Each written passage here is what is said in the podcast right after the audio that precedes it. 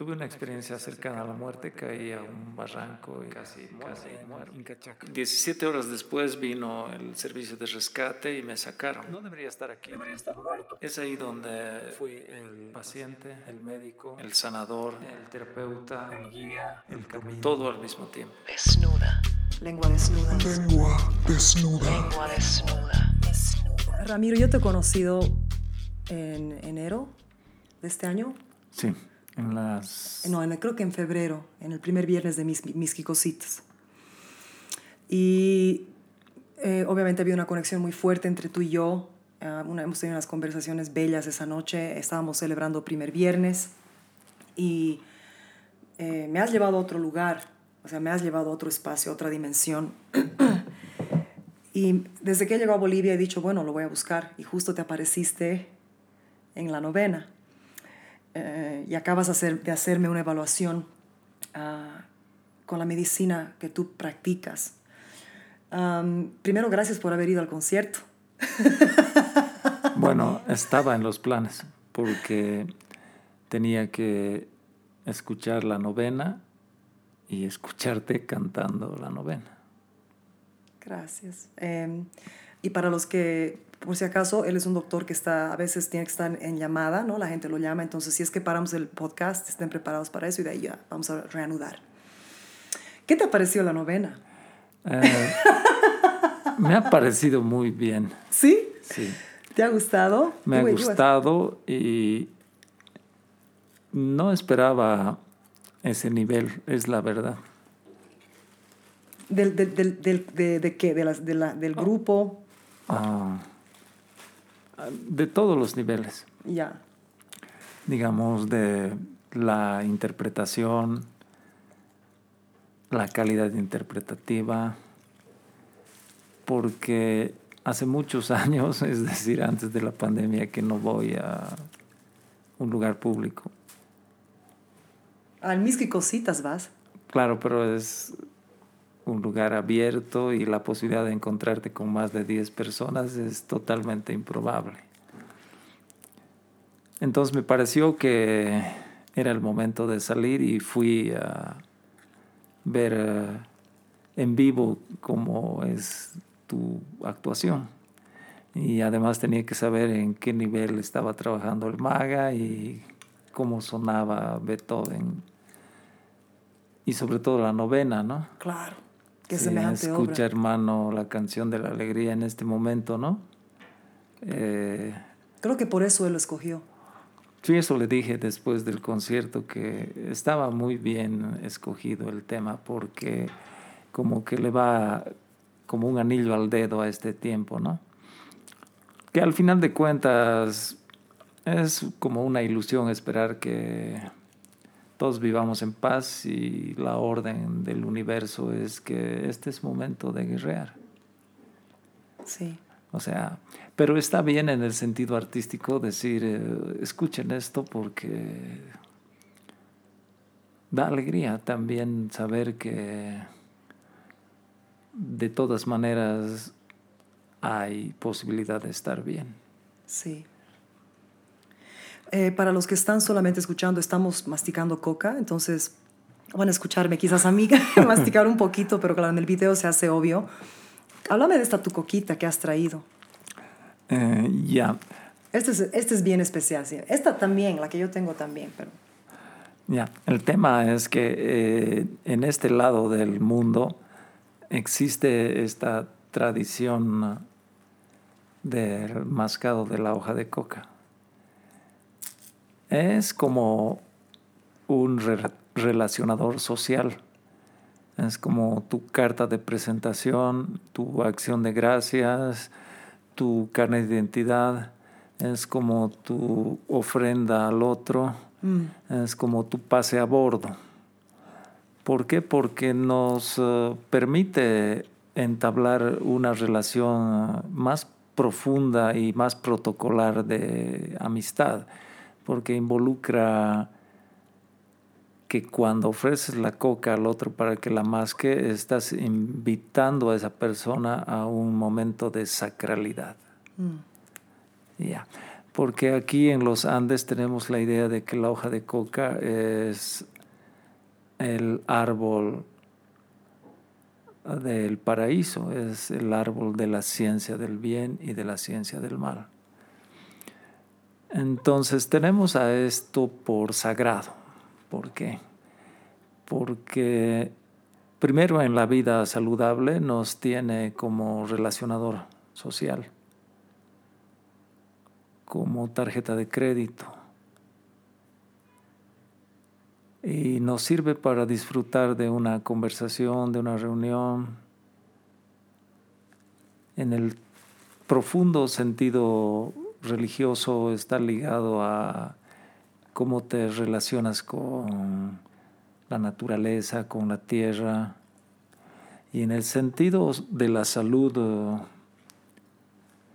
a todos mis pacientes, independiente de qué enfermedad tengan, les receto que más que en coca, como un complemento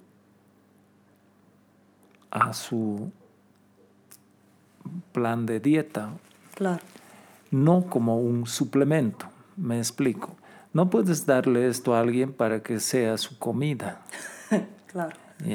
Es un complemento a su dieta, porque tiene muchas propiedades, o sea, muchos componentes entre alcaloides, minerales y vitaminas que pueden ayudarte a desarrollar o mantener una buena salud. Para los diabéticos se usa mucho, ¿no? Sí, los diabéticos llegan a controlar sus niveles de insulina y su peso usando esta hoja, o sea, esta forma tradicional de consumirla. En el lado oscuro de su existencia es la hoja del árbol de la ciencia del mal. Y esto obviamente está ligado a esta tan antiguísima y oscura tradición de transformar la hoja de coca a través de ese proceso químico y sacar solamente la cocaína de ahí y el resto desecharlo. Entonces ahí es donde se transforma en el árbol de la ciencia Del mal. Entonces, en este momento es la producción y su valoración está como cautiva, está como prisionera de las Naciones Unidas. Entonces este país o como cualquier otro no puede vender esta hoja para... Hacer bien en el mundo, claro. Sí, para que pueda ser utilizada como una mercancía para su comercialización a otros estados. Entonces está prisionera de eso.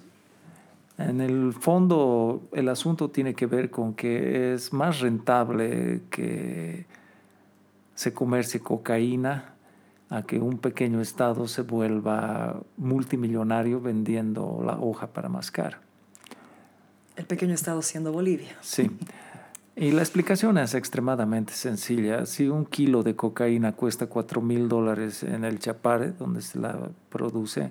O sea, de, la pasta, dices. No, cocaína cristalizada. Ese kilogramo de cocaína así llevado en pureza, digamos, sin mezclar con nada, en Tijuana debe valer unos 60 mil, 50 mil dólares. O sea, el que menos gana en este mercado totalmente ilegal de la coca es el boliviano. Sí. Eh, o sea, la persona de Bolivia. Y es la persona que menos consume. O sea, el, el, que, el que produce la hoja es el que por lo general ni siquiera consume cocaína, ¿no? Sí. Entonces, el nuevo presidente de Colombia aparece en las Naciones Unidas no hace mucho hablando de una de las cosas más estúpidas que te puedes imaginar.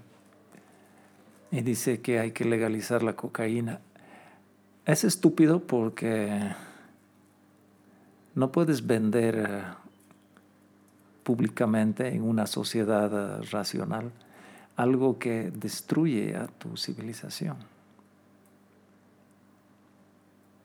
A la civilización le tienes que vender eh, cosas que le sirvan.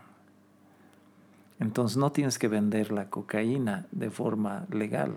Lo que tienes que vender legalmente en el mundo es hojas de coca para mascar. Entonces, la gran crítica de mi parte a esta idea que tiene él respecto de legalizar la cocaína es este mismo absurdo en el que vive la humanidad, donde tú puedes ir a una, a una droguería llamada farmacia, farmacia y comprarte cosas que te van a hacer más daño o que te van bien. a, o te van a eh, robar, por ejemplo, cuando te, te van a anestesiar en vez de tratar el problema. Sí, van a, a engañarte para no darte la solución. Otro enorme problema que encontramos ahora es que puedes tener una sociedad donde cualquier persona puede ir y comprar alcohol, Eh, siendo que es una de las sustancias que más problemas trae a la comunidad, a todos los niveles. Es terrible. Eh, las cosas más simples, ni siquiera vamos a hablar del tema de lo que pasa dentro de los hogares, sino fuera de ellos, donde la sociedad ah, tiene que tener un respeto muy grande públicamente hablando, ¿no? O sea, para no hablar lo que pasa en las casas. Ya. Es decir, eh, ¿cuánta gente en el mundo maneja su automóvil después de tomar alcohol en estado de ebriedad? ¿Cuánta Un gente? montón de gente. ¿Qué cantidad gastan los estados públicamente en la salud pública para tratar los problemas ligados a eso? Entonces, llevar esta hoja al rango de sustancia ilegal es nada más una conveniencia para evitar que el mundo disfrute de esto, o sea, de, esta, de este estado de salud. Ahora, cabe preguntarse, ¿quién eh, no ha consumido cocaína en su vida? ¿A dónde quiero llegar a esto? Que es tan grande su difusión sobre la faz de la Tierra que llega a todos los rincones del planeta. Pero es tan diferente esta experiencia. Es tan diferente. Es lo que siempre trato de que la gente de afuera que dice, oh, cocaína. Esta es una experiencia tan diferente y tan sanadora. Y es tan triste que el mundo no conozca, que no, que no tengan acceso a esta medicina. Se han hecho muchísimos esfuerzos desde hace mucho tiempo de tratar de llevar esto a una despenalización. Es una palabra ya muy antigua. Pero también los seres humanos eh, tenemos un pequeño problema con la realidad. Queremos que las cosas sean como nosotros queremos y no como son. Me explicaré un poco. Esto va a ser legal Como la marihuana es ahora en Estados Unidos. en su tiempo, Sí. cuando le llegue su momento. Vamos a suponer un escenario totalmente posible. Vamos a suponer una guerra nuclear de enormes proporciones. Y vamos a suponer que eso es lo que estamos leyendo en el Bhagavad Gita. Entonces dice que los de este lado y los del otro se lanzaron unas flechas de gran poder que se llaman Gandivas. Y tras la tremenda explosión de las Gandivas, los sobrevivientes se les caía el cabello, estaban como embriagados, vomitaban mucho y a raíz de esta guerra no había que comer. Entonces la deidad envía a la tierra como, ah, vamos a decir, eh, como una forma de darles el alimento y la sustancia para mitigar su dolor y su hambre,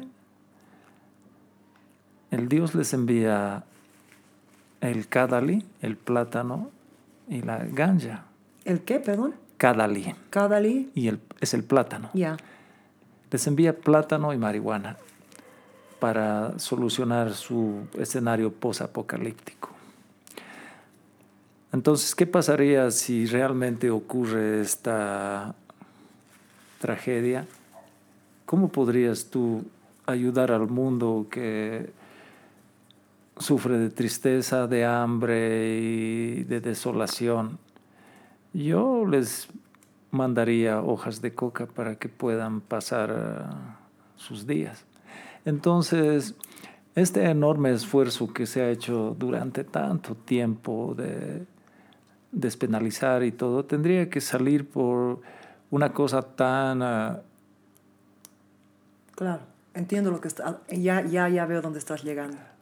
Tan extraña como que mañana diga el presidente de Bolivia, bien, queremos vender hoja de coca, nos ¿Quién salimos quiere? de las Naciones Unidas. Mm. Entonces, wow, eso sería como, oye, realmente enloqueciste y quieres ser rico. Porque lo único que nos frena para no poder vender esto es que somos socios de una entidad que, Que al final no les importamos tanto. Sí, y Somos un títere más. somos eh, un títere más que vota a favor o en contra y que pone su dinero para que nos envíen un plan nutricional de UNICEF diseñado por la Universidad de Harvard en la que el primer alimento es la leche. Entonces, claro, entonces ni siquiera tenemos una eh, noción nacional de que ya eh, los niños de Bolivia lo primero que van a tomar todos los días es un pito de amaranto con agua. Entonces, si te ubicas, eh, el contexto de esta situación tan beneficiosa es a quien perjudica. Entonces, si tienes un problema por resolver, eh, muchas veces no hay que preguntarse a quién va a beneficiar si Bolivia vende la hoja de coca para mascar, sino quién se perjudica. Encontraron hace no muchos, hace un- unos varios años atrás, que un banco en particular en el mundo era el que más dinero ganaba con la cocaína y ni siquiera la producía ni la transportaba. Solo conducía el dinero hacia sus arcas y se hacía al de la vista gorda con... Es, es, es, es una de las mentiras más grandes y más devastadoras esta guerra contra las drogas, ¿no? O sea, yo creo que es una de las cosas que más asco dan y todo el mundo lo ve y es como que yo pienso que ya la mayor parte del mundo se entera, ¿no? De que es una mentira, que utilizan esta guerra para mantener a los pobres pobres, para seguir llenando los, los bolsillos de la gente que está controlando todo. Ya hay documentales, ya hay gente que ha, eh, eh, como por ejemplo Chomsky, que ha ha hablado mucha, mucho contra, contra esta, la manipulación y el uso ¿no? de, la- de las drogas para meterse en países donde la gente no deben estar, ¿no? Para que América y Europa y el imperio llegue y se meta a los países latinoamericanos, ¿no? Y a mí, a mí me...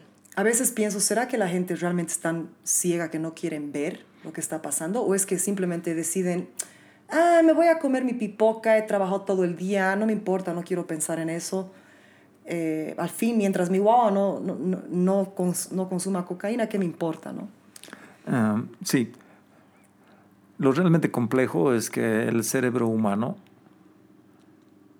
como viene de un diseño no natural, somos producto de una recreación divina, porque hemos sido hechos a mano por unos dioses. Este tema de la evolución del ser humano es como una historia de Marvel, de superhéroes.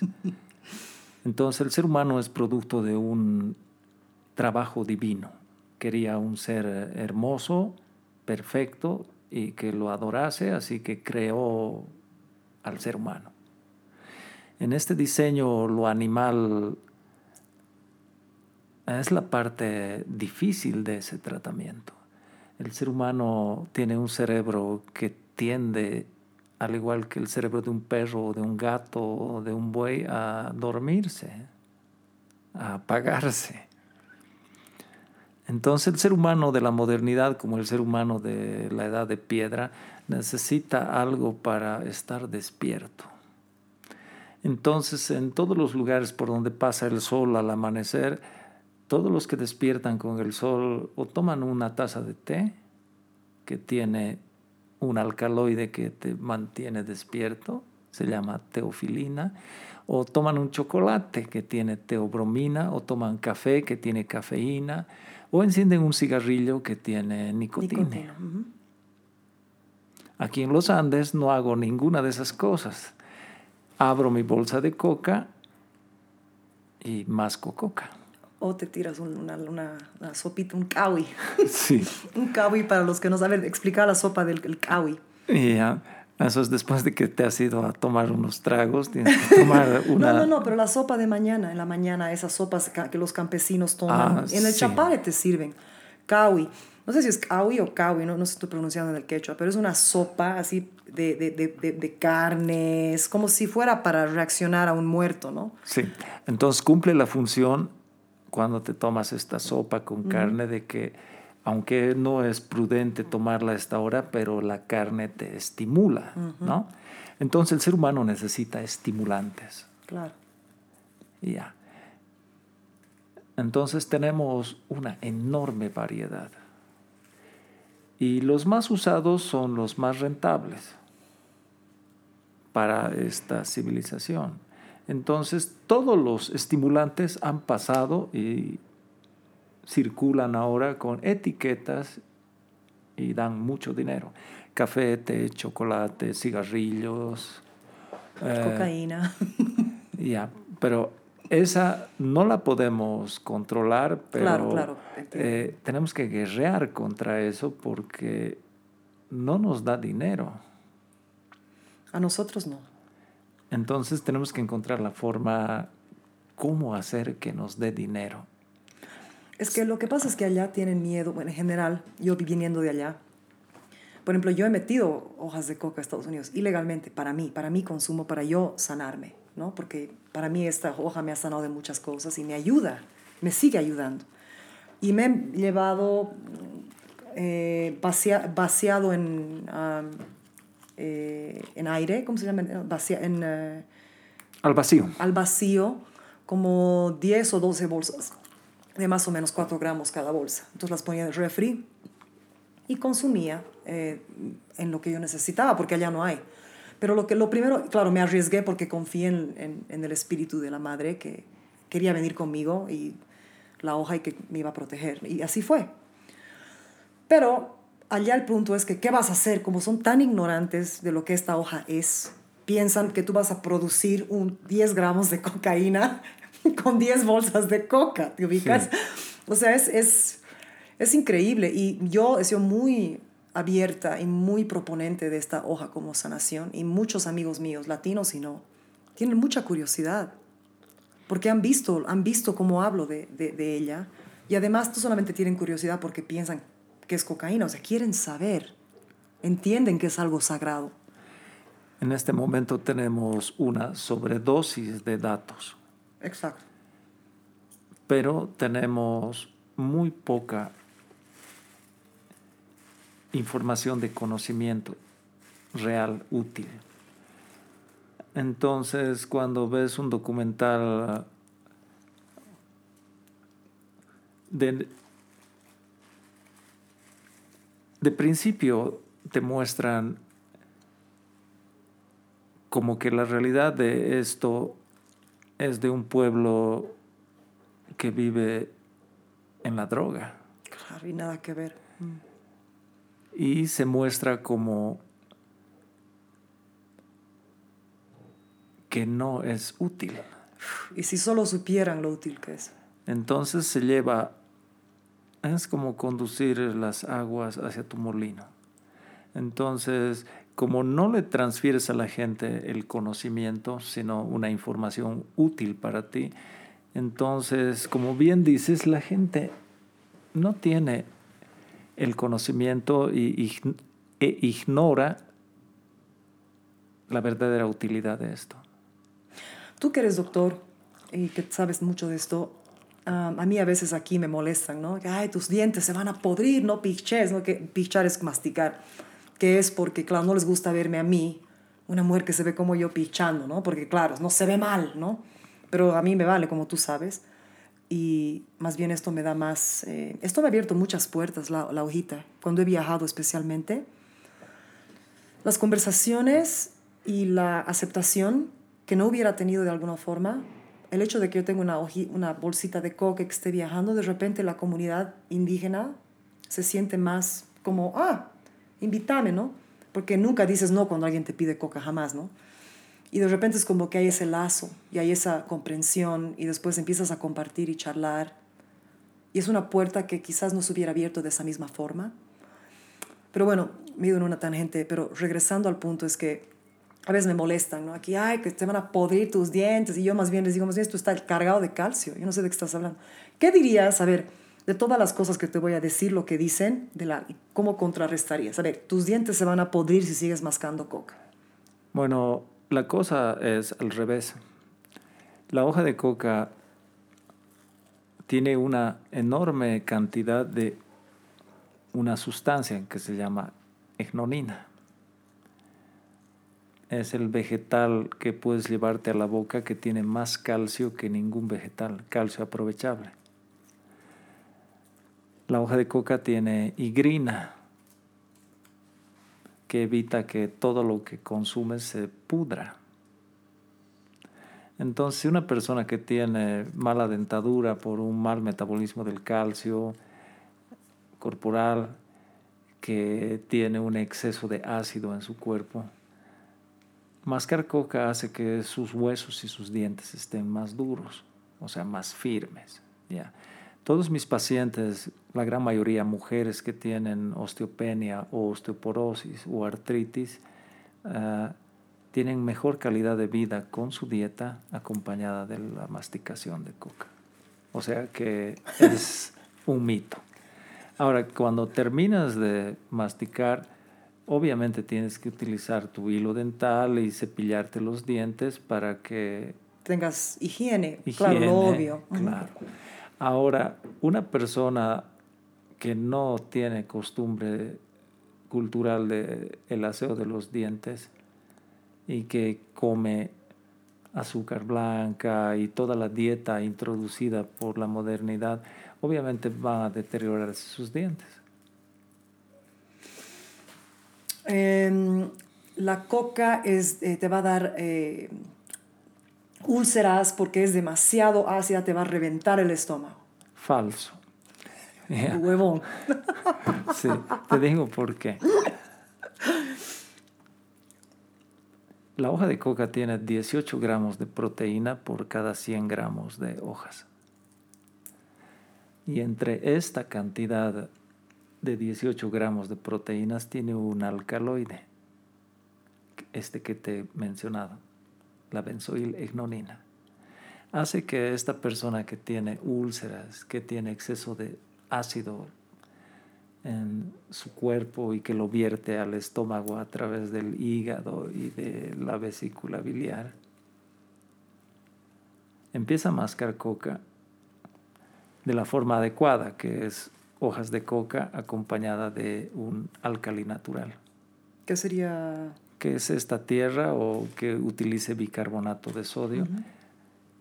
En el término mm, cortísimo de tres semanas, y esto lo he comprobado no solamente clínicamente, sino también con endoscopía, sus úlceras desaparecen y se cierran.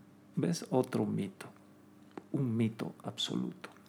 Es, pero yo, yo la única forma que sé contrarrestar es decirle, pero en mi experiencia, Ramiro, yo estoy enferma de mi estómago siete años. Ya. He ido a todos los doctores en Estados Unidos, no sabían qué era. Me han hecho de todo, endoscopía, colonoscopía, eh, me, han, me han puesto cámaras, me han, hasta me han revisado los ovarios, me han pensando que había algo ahí, porque tenía una hinchazón horrible, tenía dolores. Y lo único que me ayudó a sanar eso fue la hoja de coca, porque yo regresaba a Bolivia, pi- pichaba, masticaba dos semanas y se iban 80% de mis síntomas. El asunto fundamental y es que esta, este complemento de nuestra alimentación tiene algo que en la alimentación humana moderna casi ya no existe. Te explico. Se llama ácido fólico. El ácido fólico tiene la función de hacer las veces de un intermediario de este fabuloso proceso que es las órdenes para construir algo nuevo, que es a través del ADN, estas órdenes que tiene que utilizar la célula para fabricar algo nuevo. Este intermediario en este proceso tan, o sea, vital del ser humano, solo te lo puede dar tu constante provisión de ácido fólico en la dieta. ¿De dónde viene la palabra ácido fólico? Viene de folium, hoja. Yo te pregunto, ¿cuánto de la dieta humana actual tiene verde? Tú vas por todos los restaurantes y la comida que te llevan a tu casa y, oye, no hay cosas verdes ahí. Todo tiene el color blanco del queso, el rojo del tomate, el rojo de la carne, el rojo del huevo, el blanco del pollo y la papa frita y, y el arroz y el fideo. Entonces, Bueno, aquí en Bolivia, ¿no? aquí en Bolivia. Sí, sí, sí. Entonces, te puedes imaginar cuán necesaria es esta provisión de ácido fólico. A una mujer embarazada con deficiencia de ácido fólico le dan ácido fólico. Sí. Eh, también hay que tener precaución cuando este ácido fólico es producido por una industria de farmacéutica porque puedes dañar a la persona. Y hay un montón de problemas cuando tu embarazo ha recorrido sin el ácido fólico. Entonces, cualquier persona que está en una deficiencia metabólica y necesita, nutricionalmente hablando, que es mi campo, un complemento, obviamente que va a encontrar en su receta que tiene que mascar. Hace unos años atrás empezó esta moda, se hizo muy, ah, digamos, muy popular la idea de que la coca sí servía. Y sí servía porque tenía ácido fólico. Entonces a alguien se le ocurrió la brillante idea de recomendarle a la gente que tome licuado de hoja de coca. ¿Ya? O sea, como vas a hacerte un licuado de apio o de hojas de perejil o de espinaca, que obviamente sirve porque es espinaca, pero este no es un arbusto, este es, ni siquiera es una hierba, es un árbol. Claro. Cuando tú vas al Chapare, que es el lugar, o a los Yungas de La Paz, que es el lugar eh, originario y nativo de esto, hay árboles Claro. Que tienen el tronco rojo, por eso se llama eritroxilácea, eritro rojo. Entonces, la única forma de sacarle el ácido fólico a esto no es ponerlo en una poner en una Claro. taza para tomar un mate ni poner en la licuadora y licuar porque no vas a aprovechar. Ni, Tiene ni, ni machucarla, ¿no? Ni por- machucarla. Que, que, que porfa, a los que consumen hoja machucada, es la- el peor sacrilegio que le estás haciendo a tu cuerpo y a la sagrada presencia de esta hoja. Además, tiene cero beneficio de salud. y tiene un gran problema también. A ver, y últimamente ha empezado a manifestarse y es que cuando machucas la hoja de coca con muchas sustancias, Claro. es decir, pones el bicarbonato, la hoja de coca, el chamairo, eh, café y un montón de cosas que jamás se han utilizado para mascar, cuando la persona se pone esto en la boca, es un vamos a decir, como una quemadura de exceso de alcaloide. Como cuando entra en tu mente esta idea de una quemadura por frío. mm, ¿Ya? O sea, es tan fuerte que quema el tejido. Ha empezado a difundirse la noticia de que el mascar hoja de coca produce cáncer, Cáncer. en la boca. Sí. Mira, tenemos una literatura de por lo menos 500 años de reportes, libros, historias de la gente mascando coca. Y nunca reporte. Y resulta que aparece recientemente y como cosa novedosa que te produce cáncer. Claro, no es la Y hoja. No es la hoja, No es la hoja. es la forma de prepararla y además aquí tenemos que tener la enorme salvedad de que se ha asociado, y esto recientemente, la hoja, el alcohol Claro. y el tabaco. Claro. Y lo que más produce cáncer de vía aérea superior o de garganta o de nariz o de boca es el tabaco. Tabaco. Entonces ahí también tenemos que hacer un... Un estudio nuevo, una nueva consideración. Pero estás hablando del tabaco de cigarrillo o el tabaco puro. O sea, por ejemplo, yo a veces muy de vez en cuando fumo puros, pero es muy de vez en cuando, no es todos los días. Está demostrado que los puros no son la causa del cáncer de pulmón ni del cáncer orofaringeo. Es el cigarrillo. Es el cigarrillo el que tiene Claro, nicotina. porque Mm. para obtener un cigarrillo usas el tabaco negro y haces todo un proceso. Amén de que ya sabemos que las compañías tabacaleras le ponen sustancias adictivas para Claro. may- conseguir mayores ventas. Entonces, ya casi nada es un misterio. Pero la gente no quiere ver, ¿sabes? O sea, es más, es más fácil, especialmente para mi amada gente boliviana, decir, esa, eso de pichar es para hippies, o es, eso, de, eso de masticar es para gente inculta, para gente ignorante. Y en realidad es todo al revés, es todo lo contrario. Eh, hay varias personas que yo conozco que yo sé que si solo masticarían un par de veces al día coca con un poquito de bicarbonato lo que fuese, su salud mejoraría millones de por cientos, ¿no? O sea, gente mayor. Ah, además, no solamente está la parte física, sino lo que causa la hoja. O sea, hay una relación con el presente, con estar en el presente cuando la hoja está en tu boca, ¿no? Sí, esta parte es súper interesante lo que dices. Y por muchos años ah, me puse a averiguar de qué se trataba. Ya, esto no se debe enteramente a la cocaína natural que se produce en el momento en el que tú estás mascando. Resulta que está debida a un hecho fascinante, y es que la hoja de coca tiene una sustancia que se llama codeína. Ahí en nuestros pulmones tenemos una especie de bolsas de aire rodeadas de sangre. Entonces, cuando tú mascas la coca, el alveolo recibe la codeína que viene en la hoja de coca y se hace más grande. Entonces tú sabes bien que, o sea, como cantante, que tu arte depende de Oxígeno.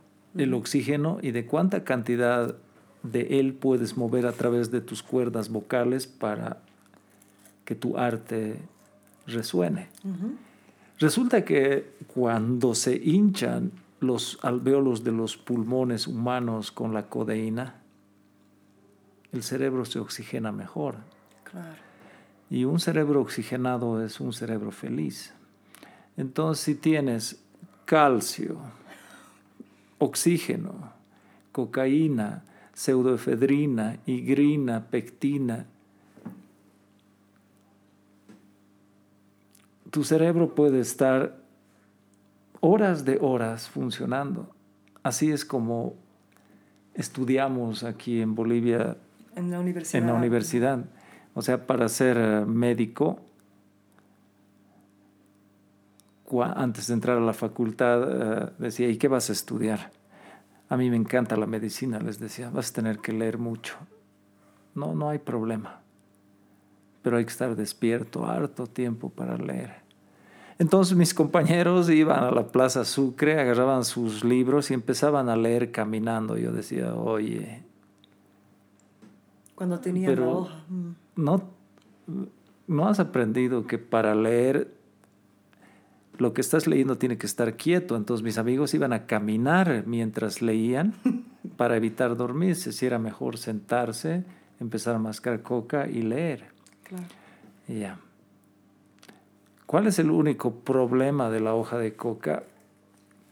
El único problema es que realmente te hace feliz. Entonces, Pero, pero te- últimamente están vendiendo en las calles coca que no es como esta ni es como la mía, ¿no? Sí. Entonces yo recién, por contactos aquí, he conseguido coca bien, o sea, biológica, orgánica, cuidada, bien, ¿no? Y tú me, estás me vas a recomendar el tuyo ya más tarde, pero sí, lo interesante de esta conversación es que sin llevar las preguntas a preguntas, eh, no, dale. tus ah, aportes a la charla llevan exactamente a donde hay que llegar. Y el tema es que el famoso chapare productor de hoja de coca para masticar en Bolivia es la falacia más terrible de este país. Es como que salgas una mañana y extiendes tu dedo y tratas de tapar el sol con tu dedo. ¿A dónde quiero llegar? Que la hoja de coca que se produce en el chapare no la mastica nadie en este país. Claro, es ¿Por para, directo para droga nomás. Sí, porque todo vendedor de hoja de coca en Bolivia pone un letrero y su letrero dice hoja paseña. no hay un vendedor en todo Bolivia Que diga hoja del chapar. hoja del chapare. ¿Por qué? Porque la hoja del chapare es una hoja grande. En la parte del embés tiene un color grisáceo, parecido a este. Ya. Y si comparas, la hoja que viene de los yungas de La Paz tiene el embés amarillo. Ujú. Es una hoja más pequeña y cuando la consumes es súper agradable. ¿Por qué a los que mascamos durante tantos años la coca no queremos por ninguna razón mascar hoja de coca del chapare? Porque empiezas a mascarla y lo primero que sientes es que estás agitado y tu corazón está a punto de salirse. Y eso se debe a que la hoja de coca que crece a la altura casi de 400 metros, que es el chapare, está cargada de cocaína, casi 2% de cada 100 gramos. O sea, 2 gramos de cada 100 gramos de hoja son cocaína. En cambio, en esta hoja de los yungas, apenas 0,8% en la más alta titulación tiene ¿Y por cocaína. qué, por qué eso es haciendo el chapar? ¿Es por la tierra o es que le, da- le ponen No, no, no, no, no. Es la cuestión del suelo y de la altura del suelo. La cosa es que muchas veces uno se pregunta, ¿y por qué solo crece la hoja de coca en Bolivia? O sea, perdón, no, no, ¿por qué solamente crece en los Andes? Y desde Claro. el Chapare, de o sea, los Andes del Chapare hasta los Andes de Colombia, no sale de ahí. Una, una cosita bien rapidito. Entonces, a ver, tú estás diciendo, los, ¿el chapar está a cuántos metros sobre el mar? ¿400 solamente? Sí. Yo pensé, pero acaso Cochabamba no está a 3.000, No, Cochabamba está en 2750. 2.750 metros? Entonces, entonces, para ir al Chapare bajamos en realidad. Sí, vamos Ya. a... Ya, ya, ya. La cosa es que en los yungas, que es donde sale la coca, o sea, la mejor coca de, Para masticar. de todo este espacio. Porque esta- en esta mi aventura de vida he probado las hojas de coca de todos los Andes. ¿Y cómo? Ah, mi amigo me dice, estoy aquí en Venezuela. Anda y busca hoja de coca. ¿Quién tiene? Tienes que ir a esta comunidad. Una paciente de Colombia le digo, consiga hoja de coca, va a ir un amigo por ahí. Y he mascado hojas de coca De todas las de. Venezuela, de Colombia. Chile, Perú. No, en, en Chile no hay. No hay. No, eh, he mascado de Venezuela, de Colombia, de Ecuador, ¿no? De Perú y de Bolivia. la forma de prepararla, porque es todo un proceso cosecharla, Claro. eh, prepararla, en- envasarla. No podría considerar que tienen el conocimiento de cómo se prepara. En Colombia he probado y no me ha gustado. Muy diferente. Parece papel, papel Sí, seco, no, nada porque que ver. como son lugares muy húmedos, no tienen la facilidad para secar. ¿A dónde quiero llegar con esto? Que en los yungas de La Paz y en los yungas de Cochabamba, el suelo está un poco más alto. Y habría que hacer un estudio para cerciorarnos de que esta hoja por ahí tiene hasta oro. ¿Por qué? Porque toda la tierra donde crece la hoja de coca son lugares Mucho, muy minerales. donde hay oro. Ya. Entonces, cuando escribí este libro que vinimos a encontrar aquí en esta casa, es- El código, el libro se llama, ¿sí- ¿sigue a la venta el libro? eh, no, ya se agotó. Bueno. Pero ya va a aparecer. Va a aparecer, pero por eso se llama El Código del Edén. Es muy sintomático que solamente crece ahí y en ese espacio. No, crece, no, no puede crecer en ninguna otra parte. Lo han intentado, pero no. Eh,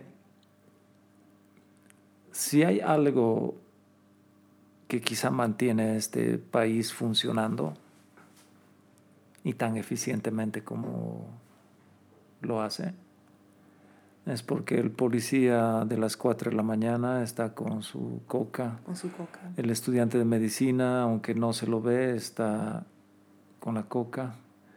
La señora que va a salir al mercado a vender sus productos a, las 4 de, 3, 4 de la mañana Cargamentos, sí. está usando coca. El minero que va a entrar al subsuelo hace su negocio con las deidades, con el tío de la mina, que es el dueño, y entra. Vamos, va- voy a, eh, eh, después voy a explicar lo que esa parte le voy a pedir que haga, porque es muy místico y para la gente de afuera les va a interesar mucho ese, esta, esta negociación que hacen los mineros. En el oriente boliviano, Santa Cruz, el Beni, Ujú. es el lugar de Bolivia donde más hoja de coca se consume, más que en Cochabamba y La Paz y Oruro. Yo no sabía eso. ¿Por qué? Porque la gente trabaja mucho con los músculos. Y es, es un lugar donde hay mucha, mucho ganadero, hay mucha... Agroindustria. Hay mucha agroindustria y es, hay mucho calor, es insoportable, es, es insoportable el calor. Entonces, si estás en el frío y mascas la hoja de coca, se calienta tu cuerpo. Ahora, ¿cómo consumirías algo que te caliente el cuerpo en un lugar caliente? Y resulta que cuando mascas hoja de coca en el oriente boliviano, que es súper caliente, caliente, te tu baja. cuerpo te baja la temperatura. Es así. Y resulta que la hoja de coca, dentro de cada componente que tiene una dirección metabólica, tiene el otro componente que eh, va a controlar el desastre que podría producir este. Ya, voy a poner un, un solo ejemplo. Ya, Ah, la cocaína puede acelerarte el ritmo cardíaco, sí. pero la hoja de coca tiene adentro pseudoefedrina, que disminuye el ritmo de pulsación cardíaca. Una pregunta, porque puede ser confusa la palabra. Yo nunca he escuchado, bueno, tú eres un doctor, yo nunca he escuchado a alguien decir que la hoja de coca tiene cocaína.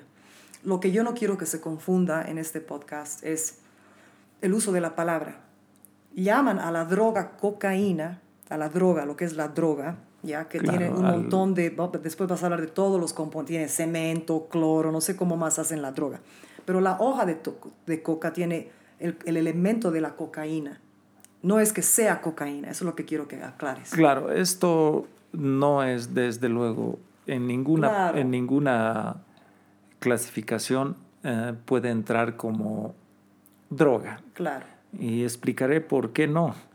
Porque una droga tiene en su o sea, en el análisis que hacemos para definir si es una droga o no, entra el concepto de alteración del contenido del pensamiento. Me explico. Cuando uno está ebrio, obviamente el contenido del pensamiento está fuera de la realidad, del estándar de la realidad. Cuando uno se pincha heroína, obviamente no puede dirigir una orquesta. Yeah. Cuando uno consume cocaína, ah, sí podrías manejar un auto de Fórmula 1 en tu living. ¿Sí? Ya.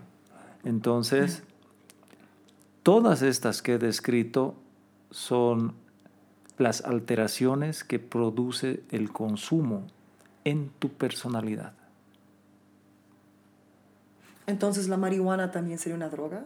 Porque para mí no es una droga. Yo no lo hago mucho porque no, no es, yo prefiero otras esto, ¿no? Pero Lo yo no la considero Lo droga, único la- que yo veo en, digamos, el usuario de marihuana es el primer estado en el que entra como en una ligera estado de euforia y un pequeño trance confusional o euforia. Y O quizás hay gente que es, por ejemplo, yo con la marihuana, eh, cuando he probado marihuana, he querido, eh, mucha gente usa, en Estados Unidos especialmente, usa la marihuana para dejar de tomar, porque es menos efectos, tú eres el que sabe, pero lo que yo te estoy diciendo, lo que yo sé, menos efectos eh, fatales para el cuerpo, ¿no? Entonces sí, y también por lo del cáncer, ¿no? Mucha gente usa para Sí. cáncer y todo eso, y que, y que es muy real y muy efectivo. Pero eh, a mí, por ejemplo, cuando lo he probado, me pone parano, o sea, tengo una reacción, yo tengo una reacción muy específica con la marihuana. No, nunca me pone así tranqui, feliz. Si estoy triste especialmente, es terrible, pero no es como el alcohol. El alcohol es como algo muy sanguíneo, violento. Eh, claro, cuando estoy feliz y estoy usando el alcohol para, digamos, en una fiesta es otra cosa, pero la marihuana eso tiene un efecto muy particular conmigo. Y hay, somos algunas personas que somos así. si la, la respuesta de cada persona a las sustancias varía mucho. Claro, pero me gusta llevar esta idea del exceso a lo que quiero explicar. Una sobredosis de alcohol probablemente puede producir la muerte en una persona. claro. Una sobredosis de marihuana, o sea, solo marihuana, produce sueño. Claro, Una sobredosis de cocaína te lleva a la muerte. de droga, sí. Yo he tenido muchos amigos en esta ciudad que han muerto a raíz de la cocaína. Un exceso de picho, o sea, de masticado de, hoja masticar. de coca, Nunca te va a te matar. lleva solamente a tu almohada. O la única otra forma de morir con coca es si te atragantas, ¿no? Que puede- también he tenido muchos, muchas historias de personas que sí han muerto. pero se atragantan porque, bueno, uno... Porque se echaron a dormir sí, y y no, y no votaron. votaron. sí. Exactamente. Justamente esto. Sí. Ahora, puede haber personas que tienen demasiada sensibilidad anímica y espiritual a las sustancias. Hay personas que jamás deben fumar marihuana porque puede aumentar sus trastornos neurológicos. Mm, Hay personas a las que puede hacerles muy bien ser usuarios regulares de marihuana sí. pero no he encontrado un solo estado de personalidad a la que no puedas darle hojas de coca para mascar. Yo tampoco. Y sabes, Em, hablando también de la oxigenación, que es un tema que, bueno, tú más o menos lo tocaste con la parte de cómo se, se abren los eh, Alveolos. alveolos. También la coca es usada eh, para combatir el mal de la altura, ¿no? Pero es por la oxigenación que produce en el cuerpo, ¿no? Así es. Entonces, por ejemplo, yo en La Paz, eh, cuando voy, y, y- aún aquí no me ha ayudado mucho a, a transicionar cuando estoy viajando, me ayuda a, a, a no tener efectos secundarios, ¿no? Pero también por otra parte, yo antes de ir a un estudio, estoy trabajando con Milagro Verde, con el Manu y con el eh, Martín. El Martín te adora, ¿no? Que es un gran amigo. Él me- él- bueno, él me- también me dijo que lo has tratado en varias ocasiones. Mm, me he perdido. Estabas en... Ah, de lo de la paz. No, espera. Ah, antes de ir al estudio, ahorita estoy trabajando con Milagro Verde, estamos produciendo. Siempre antes de, de- de- cantar, ya sea en la novena de Beethoven que me has visto con la orquesta o en un estudio o antes de ir a trabajar en música, siempre picho. O sea, siempre mastico unas horas antes, no inmediatamente porque a veces adormece un poco, ¿no? Adormece un poquito, entonces no me conviene cantar. Pero antes mastico unas dos horas antes y sí, me siento como que, siento como una, un- una, una renovación del oxígeno y como tú mismo has dicho, es el principio, o sea, el oxígeno es el principio de todo lo que yo hago. Y nunca he tenido un problema, o sea, no, más bien me ayuda mucho. Y obviamente cuando estás en las alturas, en las montañas, ¿no? O sea, es, es algo increíble. Esta necesidad del ser humano de sentirse bien ha ido desvirtuándose en el tipo de sustancia a utilizar para sentirse bien a lo largo de la historia. Te voy a contar un pedazo de esa historia. A ver, Después de la revolución bolchevique, en ese lugar del mundo, consumir cocaína era una cuestión, ah, primero que no estaba prohibido y segundo que se tenía como algo normal. o sea, la cocaína, droga. Cocaína, Ya, o sea, la cocaína de inhalar. Una vez instalada la revolución bolchevique, el nuevo Estado decidió salvaguardar la salud de su población. Y el Soviet Supremo se reúne y dicen, nosotros no tenemos pues esa facilidad que tienen los franceses de llevar, de, o sea, llevar hacia sus puertos hojas de coca para mascar porque en aquella época eso es lo que ocurría. Perdón, hojas de coca. ¿De dónde conseguían hojas de coca? De Cochabamba, de La Paz, de... Perdón, ¿en qué años estamos hablando? Me estoy rayando ahorita. Ya. No, no puede ser real. Sí, es real. Lo que pasa es que antes de 1920 había fábricas de cocaína en Perú, en Bolivia, del Estado o privadas que fabricaban cocaína y se llevaba para vender. Cocaína, sí, comprabas en una farmacia, en un distribuidor local. Sí, sí, sí. No, es verdad. Y Y el Soviet Supremo dice, ¿y por qué la gente está consumiendo tanta cocaína? Porque si hay algo interesante de lo que no conocemos, es enterarnos que hay un gran imperio que no es Estados Unidos. Y me refiero a un imperio porque han construido una sociedad ah, muy pensante. Estoy hablando de los eslavos, de la Unión Soviética y de Rusia de ahora. Y dijeron, oye, a ver, ya, reunión del Soviet, ¿qué hacemos? Es que ¿saben por qué está consumiendo cocaína la gente? Porque el Estado ha visto que la gente toma mucho alcohol y les hemos prohibido el alcohol. Entonces el Soviet Supremo dijo, ¿sabes qué? Preferimos que tomen alcohol porque la cocaína está produciendo mucho desastre social. Es que es tremendamente adictiva. claro, yo sé. Ya, pero lo que buscaba la gente no era ser adicta, y esto es parte de esta conversación que tengo con mis pacientes que dicen soy alcohólico. Yo le digo, no eres alcohólico, eres triste, eres una persona deprimida. ¿Me dejo entender? Sí, absoluto. Ya. Entonces el ser humano en su naturaleza, y mucho más si tienes el cielo cubierto más de 270 días del año, obviamente vas a estar bastante apenado, ¿no? Porque Que no, no hay sustancias. Entonces, ¿qué hicieron? Dijeron, ¿sabes qué? Vamos a tener menos problemas sociales dándoles el alcohol que dándoles cocaína. Entonces se prohibió que se comercialice, se prohibió que la cocaína fuese natural de comerciar y todo. Y les quitaron, se levantó el freno de la prohibición estatal de vender alcohol. Ya, ¿a dónde quiero llegar? Que el ser humano, por naturaleza, es un ser humano triste. Es un ser humano que prefiere irse a dormir que a trabajar. ¿Todos los seres humanos o los de los que no tienen sol? Todos. ¿Tú crees? Yo no sé si estoy tan de acuerdo. Te voy a dejar terminar tu idea. Ah,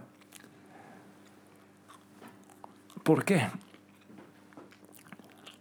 Y aquí viene un hermoso libro que causó una enorme sensación en el mundo. Y este libro hablaba de que el ser humano realmente es triste. Y que por eso tiene que consumir eh, alguna sustancia que lo haga feliz. Y ahí volvemos a té, café, chocolate. ya, ya entiendo, ya Sí. entiendo. Entonces, estimulantes, sí, estimulantes. ya. El libro fue llamado Prozac Nation, la Ah. nación Prozac. Yo me, yo me acuerdo de ese libro. Entonces aquí es donde discutíamos con mis colegas, no discutíamos, hablábamos con mis colegas acerca del el Prozac. Y uno de los efectos colaterales del Prozac es que te vas a suicidar. Claro. Entonces, ¿qué está reparando el Prozac? Nada. No, es eh, total eh, anestesia de tu alma. Es lo peor que hay. Ahora vamos a hablar de estas cosas eh, que son re difíciles y es hablar de uno mismo. Antes de ir ahí, Sí. quiero un break para ir al baño. Muy bien. Ya. Dijiste que vamos a llegar al punto más difícil que es hablar de uno. Ah, sí, de uno mismo. Ya. ¿Qué es esto? Perdón, ¿qué es esto? ¿Qué es, qué es? Yo sé que esto es bicarbonato. Este es un bicarbonato natural, Oh, o sea, un Medio- álcali natural. ¿y esto? Es un ar- este es un álcali de la química y este es un álcali biológico de la Ah, entonces esto voy a hacer. y ese es otro álcali. Este, esto es lejía. Sí. Eh, explícame el proceso rapidito de la lejía, rapidito. Ya, Es eh, llevar una cosa Es camote, eso es de camote. es llevar el componente carbón de los vegetales a carbonización. Ya. Ah. Ah, ok. Listo. O sea, o sea que si es de camote, que es papa dulce. Estás volviendo álcali al transformar a través de la temperatura, de la cocción. Ah, ya entiendo. Ya, ya, ya. Sí. Bueno, a ver, continuemos. Solo por, por favor, así, date la vuelta para lo del micro. ajá. ¿Así? Ya. Ah, mi padre y mi madre tenían depresión, tomaban tabletas. Por lo tanto, yo he nacido con química cerebral de depresión. Ya. En cierto momento descubrí que sí tenía depresión. Y juré jamás en mi vida tomar una sola tableta contra la depresión. Ya, en todo este proceso previo a descubrir que tenía depresión o no tenía, ¿Y ¿A qué edad lo descubriste? Descubrí ah, después de dejar la cocaína. ¿Cuántos años tenías? Ah, tenía 19 años. Ya. No, tenía 21 años. Ok. Ya. Entre los 19 y los 21 años consumí muchísima cocaína. Pero descubrí que no era adicto a una sustancia. Descubrí Que tenías que depresión. tenía depresión. Y cuando descubrí que tenía depresión, dejé de consumir cocaína para siempre. Porque encontré que me tenía, ah, que podía mantener mi estado de salud con calidad de vida. Me explico. De ahí en adelante eh, he estudiado mecánica de aviones, medicina, nutrición clínica, dietología, microbioma. He escrito dos libros. Tengo un montón de pacientes. Tengo una experiencia terapéutica. He tenido un terrible accidente que ha cambiado mi vida. Esto me ha ayudado a sobrellevar todas las implicancias de uh, llegar casi a la muerte, o sea, por el accidente. Si hubiera tomado el otro camino y no me hubiera dado Cuenta. cuenta de eso, uh, hubiera muerto como muchos de mis amigos de esa época de mi vida. Entonces, el asunto no es que exista drogadictos, alcohólicos eh, en el mundo. El asunto es que no sabemos cómo enfrentarnos a una realidad incontrovertible. ¿Incontrovertible? Sí, es una realidad incontrovertible. Que el gran problema de la humanidad es que es una humanidad doliente. Ya, porque nuestro dolor viene o por tu herencia, es decir, te faltan las químicas del cerebro, o te viene por un dolor moral. Eh, trauma, te robaron tu casa, te robaron tu herencia, uh, se te murió tu perro. Uh, te han violado. Te han violado, te han, tu marido te agarra golpes, eh, tu jefe es un imbécil. Eh, o como un sueco no ves la luz del sol 20, toda tu vida. Toda tu vida. ¿Ya? Entonces, ¿cómo solucionamos eso? A, a, mí me encantaría que este país sale de las Naciones Unidas y le vendemos hoja de coca a todo triste del mundo. Y les enseñamos, ¿no? Y les enseñamos. Porque tengo bien documentada esta historia del hospital que está en Madrid, donde llevan hojas de coca para sacar de la cocaína a los cocainómanos. Uh -huh. yeah.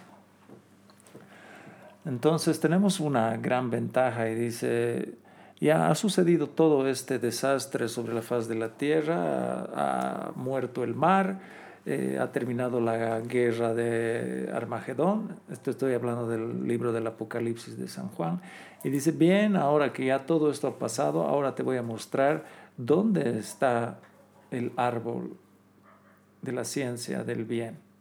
Y lo llevan a San Juan en espíritu y le dice, mira este monte alto y grande, por aquí baja un río cristalino y a este margen del río y a este otro lado crece el árbol de la ciencia del bien. Ah, le dice, qué excelente, bien. ¿Y cuáles son sus frutos? Le dice, sus frutos son las hojas. Y podemos cosechar su fruto cuatro veces al año. Y, y estas hojas sirven para dar salud a la humanidad. Y ya, te puedo decir con certeza, llevo usando esto hace veintitantos años, si no son más. A ver, 1991, unos 30 años. Y solo te puedo decir que he encontrado beneficios. Yo también. Ya. Lo que sí tengo que decir es que en estos últimos años que regresó a Bolivia, yo diría unos tres, la hoja que yo compraba en la calle, ¿no? que es la de los, a ver, que dice coca, coca paseña, de los yungas, no sé qué, ha cambiado. Por eso, o sea, ha cambiado en un aspecto que no me hacía el mismo bien de antes. Y la empe lo empecé a notar, porque obviamente vengo a Bolivia y lo primero que hago es masticar. Y este último viaje, desde enero, dije, yo tengo que ver la forma de conseguir coca di diferente, a que estén produciendo personas más conscientes, no sé. Eh, Y así es como conseguí, por ejemplo, la tuya. Tú fuiste el primero que me dijo, porque yo te, te- como te dije, nos conocimos en enero, febrero de este año. Y tú tenías una bolsa, yo tenía la mía, que yo había comprado en la calle. Yo te dije, hay algo con esta coca. Yo te dije, tú me dijiste, esta es muy especial, pero nunca, y nunca profundizamos, ¿no? Pero en este regreso, además que va a ser un regreso más largo para mí, mucho más largo, o quizás hasta sea permanente, el universo me, me trajo gente, ¿no? Que me o pero dos semanas en Bolivia me dijeron, no, no, no, no compres, porque yo le- a todo el mundo esta coca está rara, no la siento bien. Martín me dio el contacto, tú ahora me das otro contacto, ¿no? De gente que estás produciendo la coca como se debe y, se- y es día a noche la, la- la diferencia, ¿no?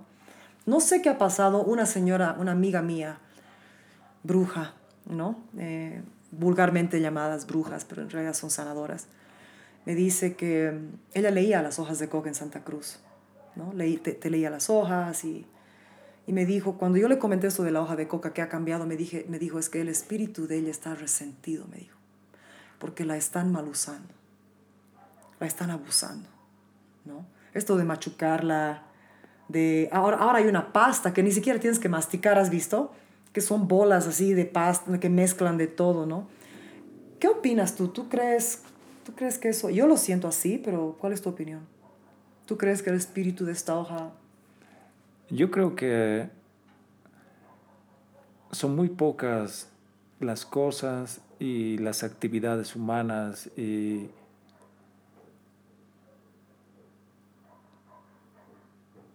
nuestras acciones son muy pocas que han podido escapar del espíritu de esta época. Me encanta esta palabra porque en alemán eh, inventaron ¿no? esta des- designación, Zeitgeist, el espíritu de la época. Esta es una época en la cual el ser humano tiene por dioses cualquier eh, valor que por acumulación te dé poder. Acumulamos poder a través de las posesiones materiales, a través del dinero, del éxito? ah, del éxito. Entonces, en este instante, en este país, es imposible escapar a la idea de que alguien próspero lo hizo por uh, una actividad uh, no ligada a la cocaína.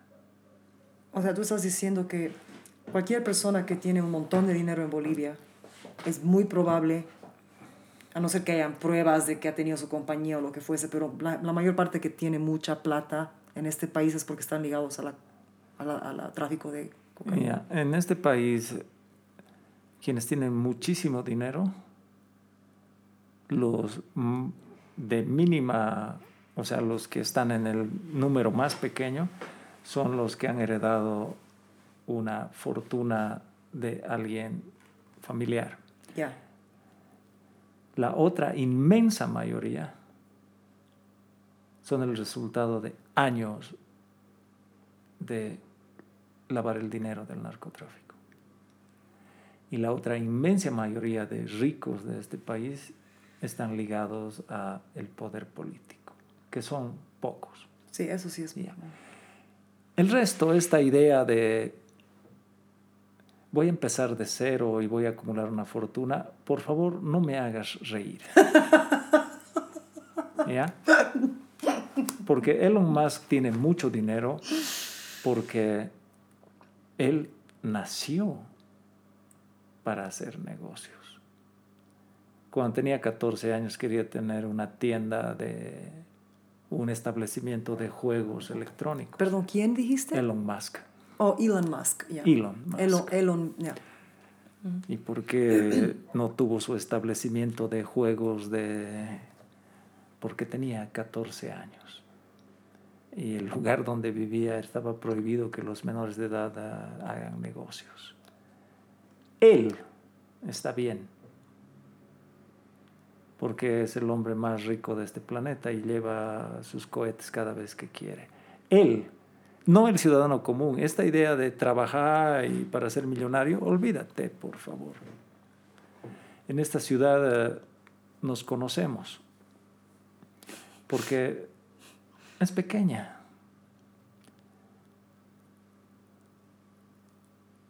He vivido en Santa Cruz y uno como doctor, de esos doctores que se pasa una hora hablando con las personas, se entera de lo que fue a averiguar y de lo que no quiere saber. Entonces las inmensas fortunas se han construido con la cocaína. Ya. ¿Dónde está el objeto fundamental de nuestro acercamiento a esto? Que va a llegarle el momento en el que... Tú dices nuestro acercamiento a la hoja Sí. pura, que le va a llegar el momento donde sea su momento para Sí. hacer la medicina. Ahorita, y a lo que estamos hablando, ah, yo con todo el beneficio que he recibido a lo largo de mi vida y lo que he recogido de mis pacientes, estamos hablando en términos de salud, cómo la vida de estas personas se ha convertido en una vida alegre. Mira para que veas qué tan simple es. Cada vez que empiezo a mascar la hoja, la mojo y me la pongo aquí y agradezco a Mm. la divinidad, a Dios, a- porque reconozco el beneficio. Claro, De ahí a ponerla en el suelo o triturarla y machucarla. para sacar uno de sus componentes entra en el rango de la, hoj- el árbol de la ciencia del mal. ¿Por qué? Porque sabemos que trae mucho sufrimiento, Mucho. mucho sufrimiento. Porque primero la gente te puede matar por esto. Segundo, la gente puede morir a raíz de su uso. Y tercero, puedes distorsionar todo un sistema de vida transformando los valores de un núcleo cultural hacia los valores de que se obtiene la felicidad a través de el lujo y la acumulación. Eso se convierte en tus dioses, en- se convierte en el motivo que tienes que perseguir para existir. Entonces puedes escuchar en nuestro núcleo que el floreciente negocio que tienen muchas personas, que sé yo, vendiendo herramientas, autos, tractores y todo, viene de este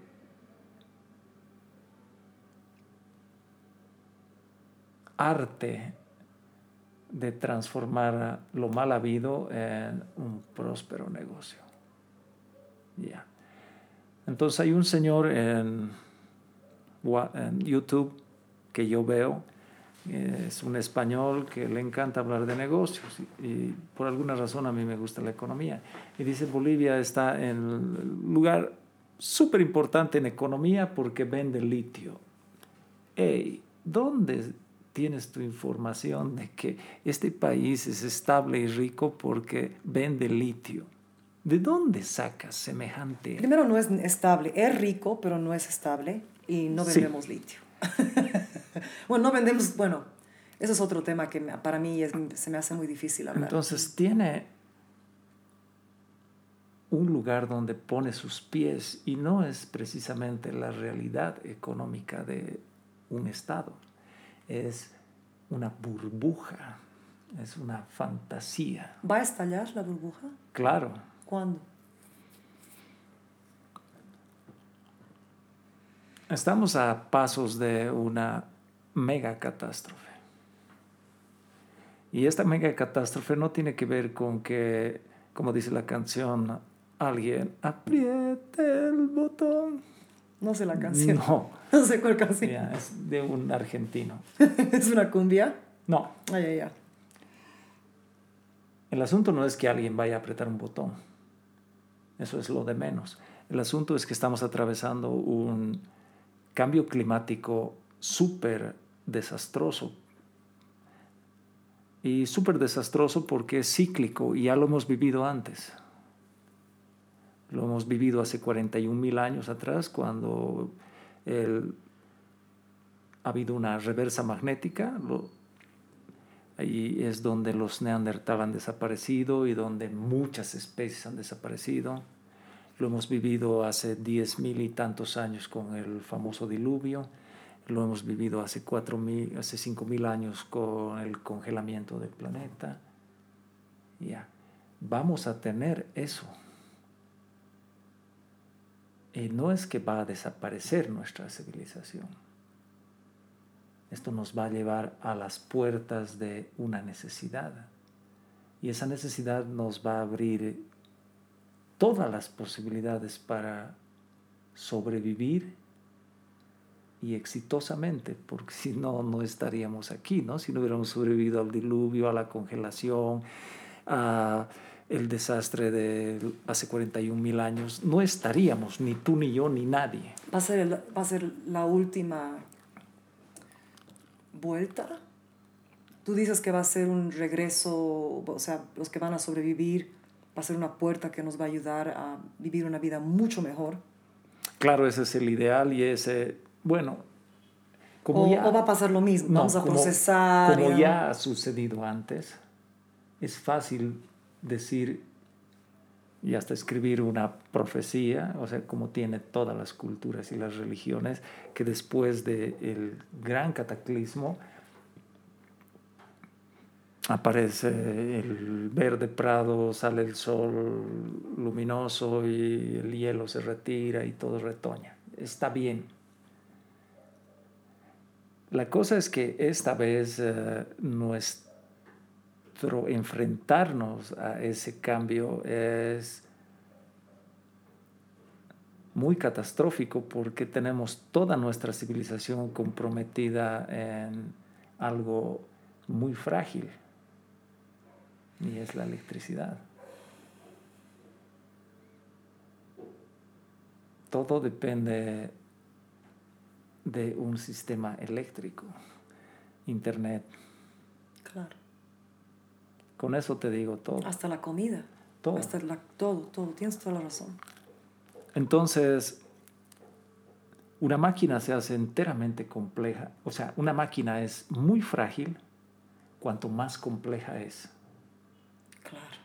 Entonces, cuando estábamos conversando con mi amigo acerca de qué es lo que necesitaríamos si suceden estas cosas, eh, me compré una bicicleta. Porque la bicicleta es el mecanismo más simple del universo y si se, arregla- se arruina algo va a ser fácil arreglarlo. Ya. El asunto es que es ahí donde el ser humano va a enfrentarse a la idea de que ¿Y ahora qué hago para estar sano si no puedo obtener de la farmacia la vitamina? Que me han dicho que tengo que tomar. Porque toda esta cadena se va a romper. Justamente porque es un sistema muy interdependiente y construido para que Seamos dependientes. seamos dependientes. La gran bendición de este espacio, y hablando en específico de la coca, es que, eh, por ejemplo, este tejido va a durar ah, Cientos de años. toda tu vida. Esto puedes comprarlo por menos de un dólar el kilo. No, no, pues menos. Un no, kilo son dos libras, son ah, 120 pesos. más o menos, 140. Ya, por 20 dólares te compras un kilo de estas hojas y un kilo te dura, un kilo me dura a mí un mes y medio. Claro. A mí me duraría dos meses más o menos. Todas las ciudades de este país están rodeadas de campos de cultivo. O sea, hambre no vamos a pasar. Si es que sabemos cómo cultivar. Claro, nuestra economía va a funcionar, otras no. De hecho, Nueva York, por ejemplo, Rápidamente podría sucumbir. Para decirte que el sistema de basura, de recoger basura, o sea, yo amo esa ciudad, me ha dado todo, tiempo de irme, me fui ya, hace dos meses, pero una de las, por ejemplo, te voy a explicar, la basura es, solamente la colección de basura es, no, no, no, no sé la palabra, es, es, es lo más ilógico, porque tienen que, primero las calles son así, la gente deja la basura afuera, se llena de ratas. Me ha pasado múltiples veces, especialmente en el verano, que estoy pasando por una, un restaurante, estoy en la calle con mis tacos. Ojalá esté agarrándome de algún hombre que me pueda agarrar, porque paso por ahí, pateo sin querer una de las bolsas de plástico y las ratas, o sea, salen a gritos, ¿no? Una vez me han perseguido. ¿Cuántos millones viven ahí? En Nueva York son 12, 12 millones. 12 millones. Pero entonces, ¿qué pasa? Dejan las bolsas, los autos de, los de, de colección de basura, tienen, apenas pueden pasar ¿no? en las calles, y después tienen que llevar la basura a botes. Y de ahí llevarlo al mar. Y de, y de ahí llevar alguna, bueno, hay, hay una, hay una isla donde se bota, o sea, hay diferentes lugares. Bueno, Con- Connecticut, que tiene mucha gente con dinero, tiene su propia forma de hacerlo, pero en Nueva York yo he vivido varios catástrofes. He vivi- bueno, no, catástrofe. Bueno, no he estado ahí en el 9-11, que para mí nunca ha sido un catástrofe, que eso ya es otro Ah, tema. seguramente este huracán. Estaba en el Sandy. Ya, ¿y cómo fue? Eh, yo estaba viviendo sola en Brooklyn y nos dijeron que agarremos agua y que nos estemos preparados para lo peor. Por donde yo estaba, mm, súper, o sea, solamente había muchísimo viento, apagué las luces, tenía velas y hay un griterío de viento afuera y, y nada. Pero claro, hubieron lugares donde se inundó, ¿no? Pero para mí eso no es un... Es que en Bolivia yo he visto catástrofes. Yo he visto a gente aquí cuando yo era niña podrirse en la calle. Entonces, muy pocas cosas. O sea, la pobreza que yo he visto aquí, la pobreza que he visto en otros lugares. En Egipto he visto un caballo podriéndose en, en Cairo, en plena calle. Un caballo del tamaño de este, de este, enorme. Niños, o sea, he visto un nivel de miseria humana que para mí los catástrofes de Nueva York nunca han sido catástrofes. Una vez se apagó la luz, hubo un gran apagón, ¿no? Y fue fatal porque imagínate, no habían, en una ciudad de 12 millones de personas, no había luces de tráfico, no había luces en ningún lado. Entonces yo me acuerdo una escena, dos, dos bueno, varias personas en la calle, estaba a, a punto de ver accidente, estaba en Columbus Circle, ¿no? Que es ahí en plena esquina del, del Parque Central, ¿no? Y uno, un viejito, sale a, las- a- a la calle porque ya la gente no sabía ni cómo moverse, no había luz, la luz roja, la luz verde, y empieza a hacer señalización de tráfico. Ya. Y había otro señor que se fue a la calle opuesta y empezó a hacer se- señalización de tráfico y habían 120 o 150 personas paradas en las esquinas filmando. Claro. Y yo, y yo no filmé porque mi celular estaba muerto. Porque también estarías filmando. Reconozco que sí. Reconozco que sí. Es que era demasiado poético, ¿sabes? Era, era esta... Era el, el, el norteamericanismo en su más noble expresión. Era, era, yo voy a ser el salvador porque yo soy noble. Y, y- y- o sea, era, ha sido lindo, pero una parte de mi mente un poco más oscura o profunda quizás, era como que bien poético verlos hacer esto, este, este acto de amor, ¿no? Y bien peligroso. Claro, eh, es eh, la cultura de el yo el Salvador. héroe. Yo héroe. El Salvador, ¿no? Los europeos Sí. también a- a- a- a- a- hacen eso. Cuando hice el proyecto Barroco Boliviano, ¿sabes ese proyecto? Que yo lo grabé aquí. Habían ingleses, los ingleses y los polacos estaban, creo que siguen envueltos, ¿no? En los primeros discos. Y hay un documental, ¿no? Del barroco boliviano. O sea, que tienes que ver cómo hablan de nosotros, de los pobres cantantes. O sea, yo grabé ese disco en en mi maestría, comenzando mi maestría. La soprano, la otra soprano, ya tenía una maestría y había sido residente artista en la Ópera de San Francisco. El tenor, Henry Vilca, que claro, no tenía una educación en la ópera per se, pero tocaba 25 instrumentos en el alto, o sea, un tipo talentoso y mil, y mil, ¿no?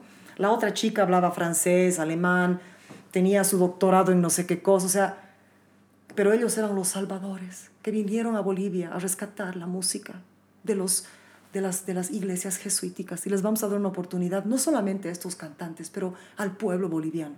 ¿Y sabes cuánto llegó a Bolivia de eso? Cero menos culo menos cero.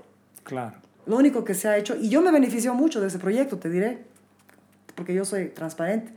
He viajado a Europa entera, he cantado, uno de los presidentes o la esposa de él que estaba en, en- antes del Evo, mm, el presidente este el- era medio aburrido como hablaba. A Gonzalo Sánchez de Rosado. No, no, no, ese fue, ese fue, perdón, ese fue antes del, Evo- de García, Mes, no, García, no me acuerdo, estamos hablando del 2004. Ya. ¿ya? El presidente que estaba en eso. La esposa de él fue a Ámsterdam a nuestra recepción. O sea, he filmado muchísimos autógrafos, tuve mucha ganancia en mi carrera. En, como cantante aprendí muchas cosas, canté en los escenarios más grandes del mundo. Ocho años estoy en giras con ellos. Ganaba plata, no mucha. Pero no es como que... Y claro, mucha, mucho público en Europa escuchó, escuchó barroco boliviano, de la selva de, los, de Bolivia, ¿no? Pero en realidad, ¿qué de eso ha llegado aquí? O sea, ¿qué, qué ha hecho por Bolivia? Han mandado eh, doctores de, de Holanda para que, o sea, no sé qué, no sé, Bolivia no sé qué ha ganado. Pero en, los, en el documental que hicieron, bueno, los ingleses, porque un boliviano, Mauricio Guayar, él hizo un documental de la vista de la cosmovisión boliviana. Él es un gran chamán también, él vive en Estados Unidos ahora.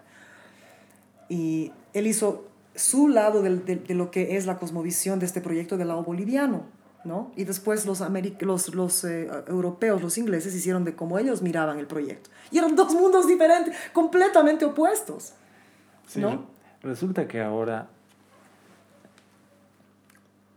la humanidad ha entrado como en el cuello de la botella, en el pico del embudo.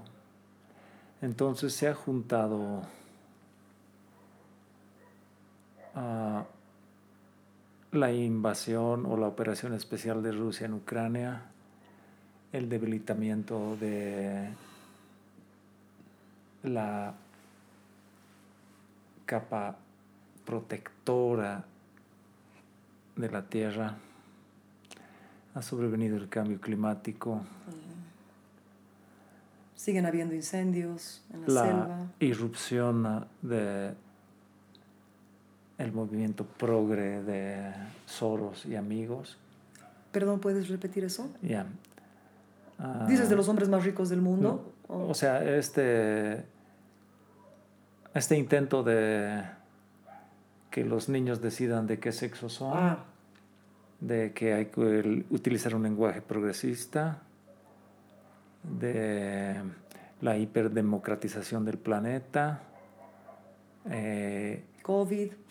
COVID, que las Naciones Unidas a través de la UNESCO dice a todos los profesores de sus, eh, digamos, áreas de influencia que tienen que trabajar en las escuelas contra todas las ideas eh, que tienen que ver con las teorías de la conspiración, que los niños pueden cambiarse de sexo. Entonces todo ha llegado en su momento Está, y está confluyendo. sí. Y en estos pasados días aparece Joseph Borrell a decirle a los chicos que van a empezar su carrera diplomática en Brujas, En Brujas, Bruselas. en Bruselas, Ajá. Brujas, ¿le dices? eh, bueno, en español, Ah, ya, yo no sabía que se Es que llamaba es Brujas. simbólico. Ah, ya, ya, ya. a decirles que Europa es un jardín y que lo que está fuera de Europa es una jungla. Y todo el Internet del planeta le corta el cuello porque es un momento tan ah, poderoso, A decir semejante estupidez, dices, o sí, claro. que es como que tú quieres sancionar a, a Rusia y dejarlo destrozado económicamente y eres tú el que te dañas. Además, muy mal usado eso, ¿sabes? Porque la jungla es lo más sanador que hay, es lo Sí. más sanador. Entonces, cuando, él- cuando la gente usa ese término, a mí me emputa. Entonces, al mismo tiempo aparece Bill Gates y dice, hay que lanzar unos espejitos a la estratosfera para rebotar el sol y así deja de estar caliente. Y semanas después el volcán Tonga Tonga dispara una erupción y deja a todo el hemisferio sur con menos radiación solar porque las cenizas del volcán cubrieron. ¿Te das cuenta lo que quiero decir? Ya. Este es un instante en el que todo ha confluido para mostrarnos una enorme verdad. Y es que hemos hecho muy poco como civilización para hablar las cosas que sirven, para hacer las cosas que sirven, para vivir eh, seguros. Porque vivir en México DF rodeado de 27 millones de habitantes te va a traer problemas. Ya no más. No es sustenti- susten- Table. no es sustentable y, ¿sabes? Y sostenible también se usa, ¿no? Sostenible no es sustentable, no es sano. Y además, ¿sabes qué? Yo veo, es que todo es una mentira. O sea, se valora más. Yo soy mucho de estos cositas, ¿no? De tejiditos. No digo que, que, que yo sea mejor o peor que alguien, pero para mí es lógica. A una persona le ha tomado mucho tiempo tejer esto, mucho. Y es, un, es arte, es algo que toma mucho tiempo, mucho esfuerzo, ¿no? Y una cartera Gucci, una cartera Versace que cuesta muchísimo más dinero, está hecha en una fábrica donde ni siquiera sabes si hay derechos humanos. O sea, el mismo iPhone. Yo tengo un iPhone, ¿no? Y lo he pensado muchas veces. ¿Qué hago? ¿Suelto esto? O sea, se- no se sabe que niños trabajan en las, en las, en las ah, fábricas de China para, o sea, esclavitud, ¿no? Es un sistema donde la gente valora más el tengo o tengo tiempo para ti, ¿no? Una- un sistema donde en vez de empoderar a que los hombres sanen, a que, a que se puedan ver, ¿no? A que puedan sanar, no, no, eh, eh, empoderan el dolor, empoderan las heridas, se empodera todo eso. Una sociedad, yo viví en Nueva York, donde eh, América corporativa, ¿no? El, el lugar de las finanzas, es un lugar donde la gente literalmente son como zombies muertos. Yo he trabajado en eso un- una época.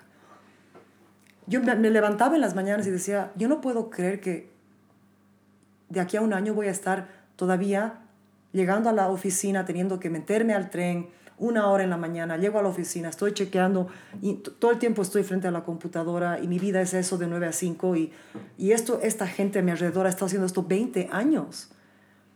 Con razón este, este, este lugar está, hay tanta, tanta depresión, tan, tanta, tanta cosa y ni siquiera vamos a hablar de la China y del Japón, ¿no?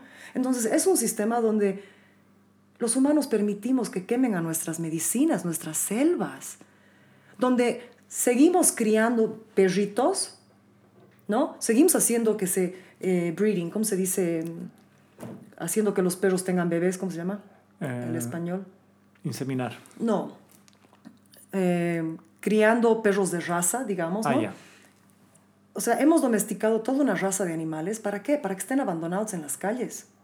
¿No? O sea, ¿para qué? La gente se compra perros, compra perros, y nacen más, más perritos, no sé qué se compra. Y hay un montón de animales en la calle que ni se- a veces con heridas. Yo he visto cada perro, aquí tienen heridas en sus cabezas, están pudriendo en vida.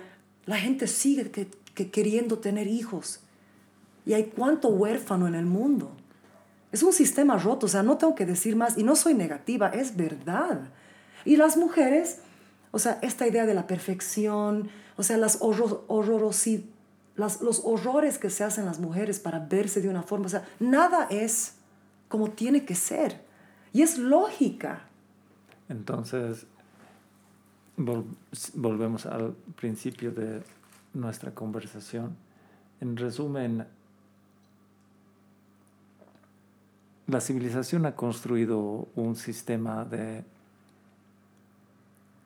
vamos a decir, ah, ocultamiento sostenido, bien dirigido, bien pensado, de esconder, ocultar y transformar la realidad. Ex- de esconder, Ocultar, y transformar la y- realidad Exactamente. y convertir la realidad no en lo que es, sino en algo que queremos que sea. Entonces, en esto sí tengo unas discusiones muy duras con algunos amigos. Han construido una civilización que su objetivo es hacer que la gente crea que el bienestar es perdurable. Perdurable. Sí. Entonces, economía, energía, eh, 5G, Claro. eh, el último televisor esta vez es más plano y puedes ver ya las... Eh, puedes ver ovnis. Sí, puedes ver la forma del objeto, pero es plana. Eh, tienes esto que estás hablando ahorita, ¿no? Ah, senos de calidad. Claro. eh, y no te olvides de tus vacaciones. De dos semanas. Si tienes suerte, ¿no? Pero Ah, y, y, y esta, esta cuestión de- de- del cambio de sexo también. ¿Y, ¿Y por qué? Que por si acaso, yo pienso que tú puedes hacer lo que te dé la gana una vez que tengas la edad para decidir. Si tú tienes 24 años y quieres ponerte una, un pipí en vez de tu vagina, hazlo, pero no cuando eres un niño. No, no sabes nada cuando eres niño. Pero ahí está. lo que yo no entiendo es, por ejemplo, con el racismo. Hay un comediante increíble, Dave Chappelle, que ha hecho todo un- toda una, una charla de esto, una, una serie de comedia. Hay racismo en Estados Unidos todavía prevalente, ¿no? Aquí clasismo, racismo también. Y sin embargo nadie está, y es una lucha mucho más larga que la de los eh, trans, ¿no? El racismo, el clasismo, todo eso. Y sin embargo nadie está en la calle a punto de matarte porque para, para, para asegurarse de que no digas cholo o indio. En cambio, hay, no sé qué, qué, qué bomba atómica le han puesto a este movimiento de los trans, que tú dices a alguien, tú, e- él, pero en realidad se identifica como ella, y te puede matar, o sea, te, puede, te, te, te, te hacen bullying de- desde todas partes. O sea, es como que hay, yo creo que es porque es un movimiento donde hay mucha gente blanca atrás de eso con dinero. ¿Y por qué no tenemos esto también para el racismo y el clasismo y la pobreza? Ese, ese, ese, mismo, ese mismo ímpetus, esa pasión casi... eh, ¿Cómo se llamaba el, el, el apóstol que era el más, el, el, no era fariseo, era el más eh, intenso, Paul, Pablo? Yeah. con esa, con esa, es el zealot, ¿no? Es la palabra en inglés, esa, esa furia. ¿No, ha- no ha habido eso para el racismo, el clasismo, la pobreza, pero sí para cambiarte el sexo cuando eres un niño? ¿Qué hay detrás de eso? ¿Cuál es la, ma- la maquinaria? Tú que Destruir la sociedad. O sea, destruir a la familia. has escuchado, Sí, sí, sí. De Veo esta- constantemente. pero, pero has escuchado de esta, de esta situación o has visto, hay una niña en Estados Unidos que se identifica con animales con pelo, furry. Yeah. una niña de 8 años, 10 años, ¿ya? Y ha entrado al colegio, lo que fuese, y porque ella se identifica como furry, ha exigido que le pongan una caja de gato en el baño para ella poder hacer pis como los gatos. Y la madre, en vez de agarrarla y llevarla a un psicólogo o ayudarla o qué sé yo, rezar a sus dioses, ha ido a, a- a- acusar, ha ido a um, demandar que el colegio ponga eso en el baño porque su niña se identifica con un gato. Y la presión es tanta que el colegio ha cedido. Eh, el asunto es que la sociedad ha, bueno, los transformadores del el deseo del nuevo orden de cosas, en su plan tiene trastocar todo, darlo, o sea, dar la vuelta transformar a un padre o a una madre que tiene que conducir la educación del niño han llevado al padre a la condición de esclavo. O sea, las mujeres ahora ya no paren niños, paren ah, dictadores. Entonces, el proceso natural de la educación se ha tergiversado, se ha invertido. No entiendo lo que dice que las mujeres ya no tienen niños o no paren niños. Pero... Porque esta niña que quiere su Ah, caja Mm, tiene a su madre como una esclava, o sea, tienes que hacer lo que yo diga. ¿Cómo un niño de, de 8 años puede tener un criterio formado sobre la realidad si apenas, apenas sabe hacer caca. claro, apenas a los 14 años el ser humano está empezando a entender algo? Y recién a los 18 se le da la mayoría de edad, bueno, porque ya, pero ni aún a esa edad el ser humano puede todavía tener esto que tú y yo tenemos. Yo a mis 25 años todavía no sabía qué carajo yo hacía. O sea, y eso que yo soy una persona muy, muy madura. Menos que alguien me dé el derecho, a cuando yo tenía 12 años, a cortarme mis tetas porque yo quería ser hombre. Imagínate, lo, el, imagínate la- el, el efecto que hubiera tenido en mí una vez que yo me dé cuenta. No, en realidad estaba confundida, he tenido un trauma. Por lo menos hay que dejar que la gente cumpla los 25 para hacer eso. Pero no es solo eso, que en Estados Unidos, si tú decides decirle no a tu hijo, te meten a la cárcel. Te quitan tu hijo, lo llevan a, a seguros de niños, ¿cómo se llama? Child Services. ¿no? Te quitan tu hijo y, y le ayudan a que tu hijo se haga su, sexo, su, su cambio de sexo. Entonces, lo que yo veo es que el simple objetivo de esto es destrozar a la familia. ¿Ya? Es el objetivo fundamental. Pero ya han empezado a aparecer voces así de grupos de, o sea, familias que están ah, queriendo alcanzar ese nivel de difusión ¿no? de estos mensajes, porque tienen una, una plataforma de muy costosa y muy fuerte para difundir la idea de que sí, el niño puede O sea, escoger ¿familias? su sexo. ¿Familias? No, no, no. O ¿Has sea, dicho que hay familias que se han levantado sí, contra eso o Sí, con eso? No, no, contra eso. Lo he visto eh, en España y hoy día, ¿dónde estaba? En algún lugar de Estados Unidos. No, hay mucha gente que, están, Ya. que no está de acuerdo. La cosa es que no puedes darle a alguien que no está preparado a hablar cosas de preparación. ¿Cómo? No entiendo. Ya, no le puedes dar a un niño de 8 años la posibilidad de tener voz porque no está preparado. Claro. No puedes darle a alguien decidir sobre su cuerpo cuando no entiende para empezar qué es el mismo. Ahí tienes que tener cuidado cómo usas esa frase, porque puedes decir que eso puede ser una, una posibilidad de que alguien haga lo que quiera con el cuerpo de un niño, que tienes que tener cuidado con eso. Por eso ahí viene la familia. Ya. Entonces quieren sacar a este que decide sobre el niño, quieren llevar a la idea, y esto está, es el siguiente paso, eh, lo dijo Kamala Harris hace unos, unas semanas, que los niños no son tuyos, son del Estado. E- Ya, Esa, ahí está, esa, esa tip está loca. O sea, claro, yo, yo, ahí está el objetivo central, o sea, yo los, destrozo los la niños no familia. son, no son tuyos, son del Estado. ¿ya? O sea, esto también va a ir entonces con lo que dijo este, el de la Fondo Económico, no me acuerdo cómo se llama, el, el alemán este que parece Sí. una- un personaje de, que dice, eh, imagínense una, una cuenta, una, una currency, dinero que sea universal, no vas a tener nada y vas a ser feliz. O sea, quieren controlar hasta eso. Sí. Entonces volvemos aquí al principio de nuestra charla y a este momento, que yo le llamo el gran cruce, porque este instante es el punto de la reestructuración del espacio y el tiempo.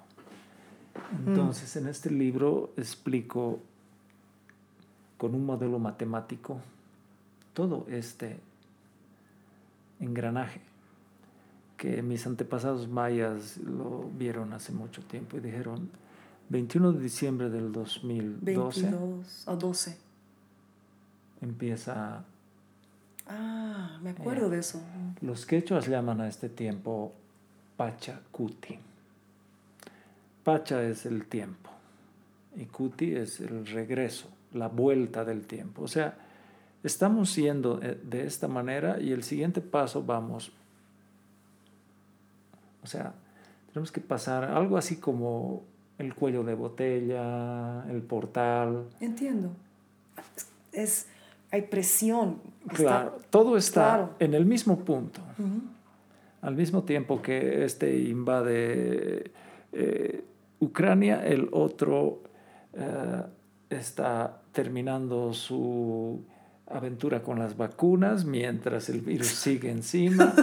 Ah, el otro que quiere poner eh, escuditos para que el sol no entre y el volcán dice, ah, yo lo voy a hacer, a ver qué tal. No, y hay, este otro, el, el, ¿cómo se llama? El, que has hablado de los autos del cohete. Elon Musk dice que tenemos que popular la Tierra más.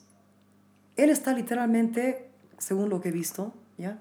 O sea, lo poco, porque realmente trato de no, no ver mucho, pero está impregnando a mujeres para tener más humanos. O sea, y te das cuenta, Giancarla, uh, quienes dominan el mundo no son personas que tienen un elevadísimo nivel de conocimiento científico y a la par espiritual, sino solamente han conseguido a través de ciertos detalles de nuestras adicciones en la tierra, como por ejemplo la máquina de escribir de una computadora, autos, la necesidad de la teléfono, ¿ya? Entonces, los representantes de la espiritualidad humana ya no son los ideólogos de la política o eh, los ideólogos de un pensamiento filosófico. Es gente que ha acumulado mucho dinero y a raíz, o sea, por ese eh, estado tienen a su disposición las herramientas de el micrófono. Todo el tiempo tienen micrófono libre. Entonces, como tienen además de eso unas necesidades un poco extrañas de crear una sociedad a su antojo, eh, tienen estas descabelladas ideas de un mundo donde vas a comer uh, impossible food, que son cucarachas amontonadas, o una máquina que imprime carne, o vamos a tener que movernos a otro planeta para que Elon Musk tenga trabajo o, o, vamos a tener que dar nuestros hijos al Estado. Sí. Ahora, y, hay, hay, algo de ese tipo, mira, yo sé que es brillante, yo, yo lo he visto mucho, he visto varios podcasts que él ha hablado, o sea, yo pienso que es muy brillante, es, es, a mí hasta me da, yo no le tengo miedo a mucha gente. Hay algo en él, hay algo en él que no sé qué es, sabes que no sé qué es, porque para mí primero era, wow, un genio que quiere hacer bien al mundo. Pero empecé a escuchar estas cosas de que quiere impregnar, está, está inseminando a mujeres para tener hijos, porque piensa que no hay suficientes humanos en el planeta. Y, yo no sé si para llevárselos a Marte, o sea, yo no sé, yo no sé si es ego o es un marciano, dime, o sea, tú que estás, que sabes mucho de eso, o es realmente un marciano que ha venido a salvar el planeta, o sea, no sé. Eh, es interesante que nuestro pensamiento mágico religioso en buena parte del mundo está impregnada del catolicismo y de la Biblia. Entonces se los llama anticristos, ¿no? Mm. Ya. Oh. Sí. Lo interesante es que en el Islam tienen el nombre de jinn, genios. ¿Ya? Como este de la lámpara de Aladino, así, ese, ese nombre. Pero resulta que el propósito de su paso por este tiempo es que ellos tienen la misión, vamos a decir, porque son más los títeres de... En esta idea de los dioses, ¿no? De Zeus manejando todo el universo, de crear tal estado de caos que es difícil que podamos decir eh, si su labor es demoníaca o genial. O necesaria o parte de la historia o parte del proceso. o- Entonces, aquí vamos a juntar una cosa que es súper hermosa. Los Hopi dicen que ¿Los quién? Hopi es una cultura de Norteamérica que ahora viven en, en cuatro esquinas entre Utah. ¿Son ni- nativos? Sí, Ah, nativos americanos. Ya. Ya, los Hopi dicen que hemos sido creados por la mujer araña. O sea, ellos tienen esta idea, no tipo Marvel, ¿no? Los Lakota piensan que hemos sido creados de la mujer. eh, ma- eh, no me acuerdo el nombre en inglés. Estos son estos animales grandes que están siempre en las colinas. Yo he estado con los Lakotas, qué interesante hacer Bisonte. La mujer bisonte blanca. Ellos piensan eso. Entonces esta mujer araña ha creado al ser humano y lo tiene sujeto de un hilo a la humanidad. Y en cierto momento la mujer araña corta el hilo de la humanidad. O sea, la red. Y mira qué simbólico es. ¿Y por qué corta la red? El Porque- Matrix, dices. ¿Te estás refiriendo a eso? No, web, la red. Bueno, ah, una red, no el Matrix. No. Ya, ya, ya. Dice porque le ha dado esta red para que los humanos puedan conocerse y conversar y saber quién es uno y el otro, pero en cierto momento corta la red. Ya, entonces si te pones a pensar, si nos ponemos a pensar qué ha hecho realmente Internet, nos ha dado una de cal y una de arena. Cuando nos han dado este árbol, nos han dado el árbol del bien y el árbol del mal al mismo tiempo. De aquí podemos mascar la hoja y usarla para nuestro beneficio y O también la cocaína. la cocaína. El Internet ha hecho mucho bien y también mucho mal. Pero esta historia de los Hopi muestra claramente que hay un momento en el que van a cortar ese, esa herramienta. Justamente por esta razón que te decía hace un momento de que como es tan complejo todo esto, o sea, es una máquina tan compleja, es sumamente frágil, depende de la electricidad. Si no tienes tu cargador, no tienes tu teléfono. Cagas. Si no tienes una antena, No, no, tienes, tienes. información, televisión. Yeah. Ahí está, como diría Cantinflas, ahí está el detalle. Yeah. El detalle es que estamos en este momento en el ojo de la tormenta, en el cuello de la botella, en la letra omega de nuestro libro. Y para mí es fabuloso, porque justamente la palabra apocalipsis no quiere decir se acabó todo y esto es un cataclismo, es poner sobre la mesa, hacer evidente. Poner luz, ¿verdad? ¿Qué significa apocalipsis exacto? La, la palabra en sí. Significa ah, hacer visible algo, ponerlo a, A la luz. a la luz. Entonces volvemos ahí y es donde engancha esta idea de que si estamos viviendo, y es verdad, un sistema de mentiras, eternas, destrozado por eso, porque se ha construido en base a pura falsedad ideológica, llega el momento en que todo se hace claro.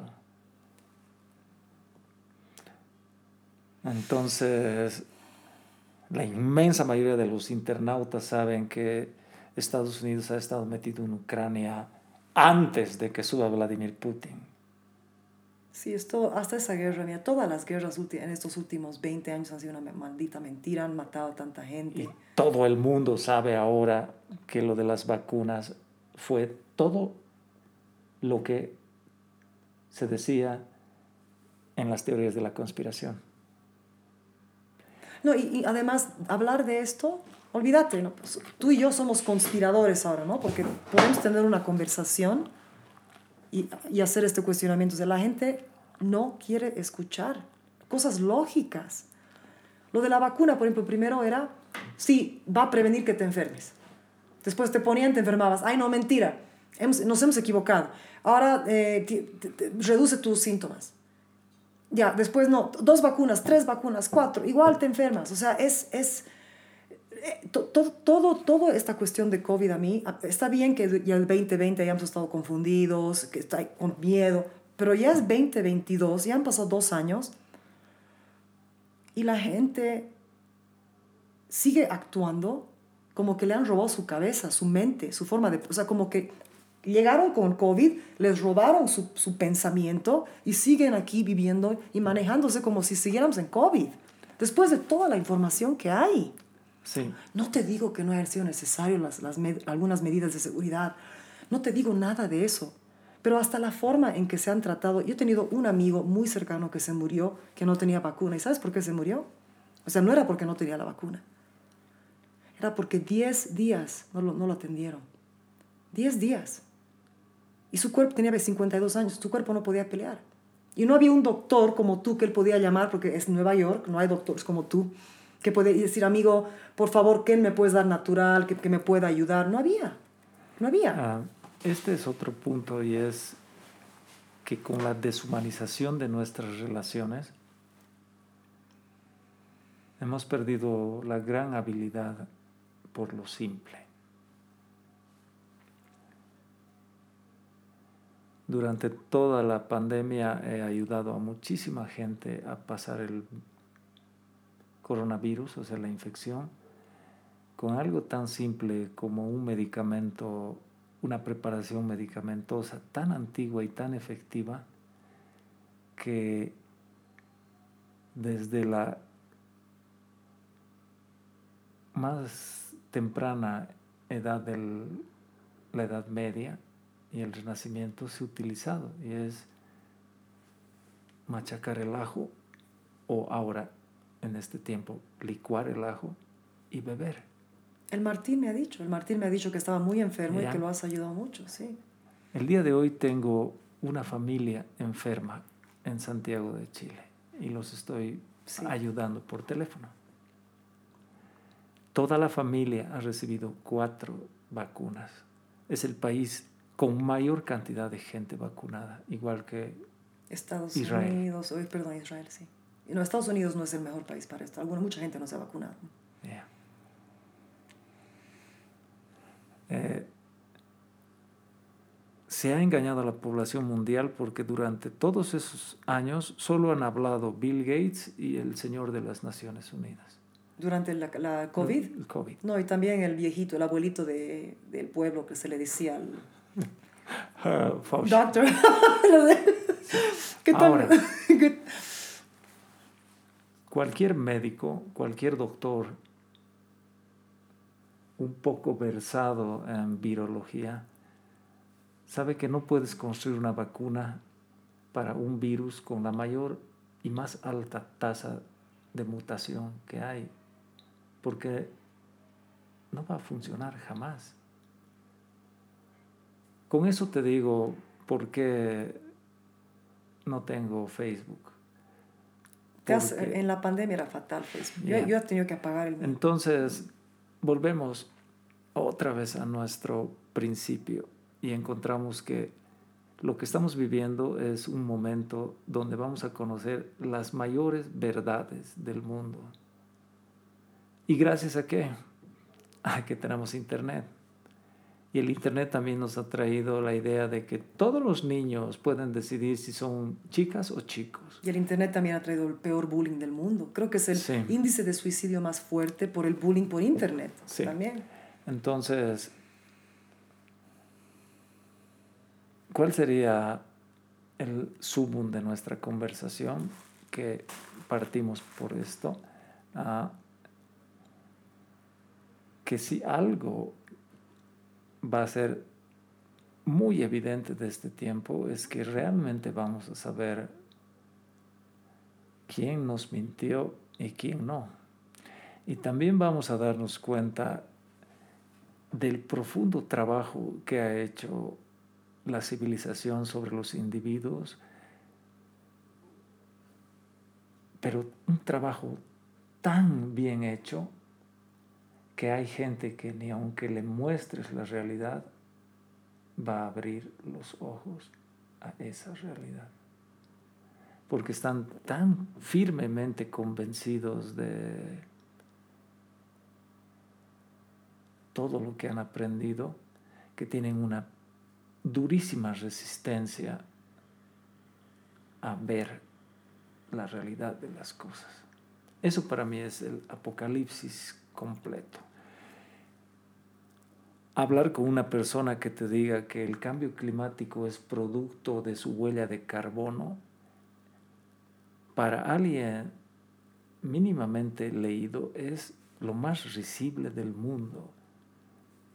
Pensar que esto, todo esto que estamos viviendo, esta enorme cantidad de terremotos, huracanes terribles, eh, inundaciones, sequías, es porque tú encendiste tu automóvil, tu computadora y tu televisor y tu estufa y es tu responsabilidad. Eso, ¿sabes qué? Es como la afrenta más grande a el Dios controlador del tiempo y de los ciclos. Pero entonces tú opinas, o sea, tú estás diciendo que ese pensamiento, bueno, entiendo lo que estás diciendo, que no es que nosotros no somos Dios para, o sea, modificar en semejante tamaño. Pero colectivamente no crees que un auto no, hay, no es diferencia, pero un millón. Hay una, hay una proponente eh, ecologista y ella ha dicho que en realidad lo que más está destruyendo el ambiente ni siquiera es los autos, ni las fábricas, ni, ni, siquiera la contaminación de agua, que es fatal, sino las guerras. Las eh, explosiones, las guerras y la fuerza militar haciendo pruebas, eh, todo lo que implica em, warfare, ¿no? el, el arte, el arte de la guerra, según ella. Uh, voy a comentar esto. No, está bien, estamos en un espacio libre. Podemos pensar diferente de esto. No, no. O igual. Está, estoy pensando en eh, esta imagen. El ser humano no ha pisado la luna. El ser humano no va a poder ir en ningún vehículo de Elon Musk a ninguna parte. En términos enteramente biológicos, este cuerpo en el que habito como dice Almodóvar, la piel que habito, no puede salir de la Tierra más allá de unos cuantos kilómetros.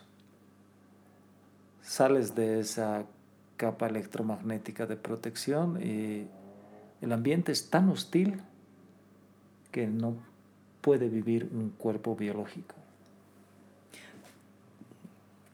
Ya. Entonces es imposible que haya salido el Apolo 11, haya llevado a esa gente a la Luna y las haya devuelto y estén muriendo de viejos.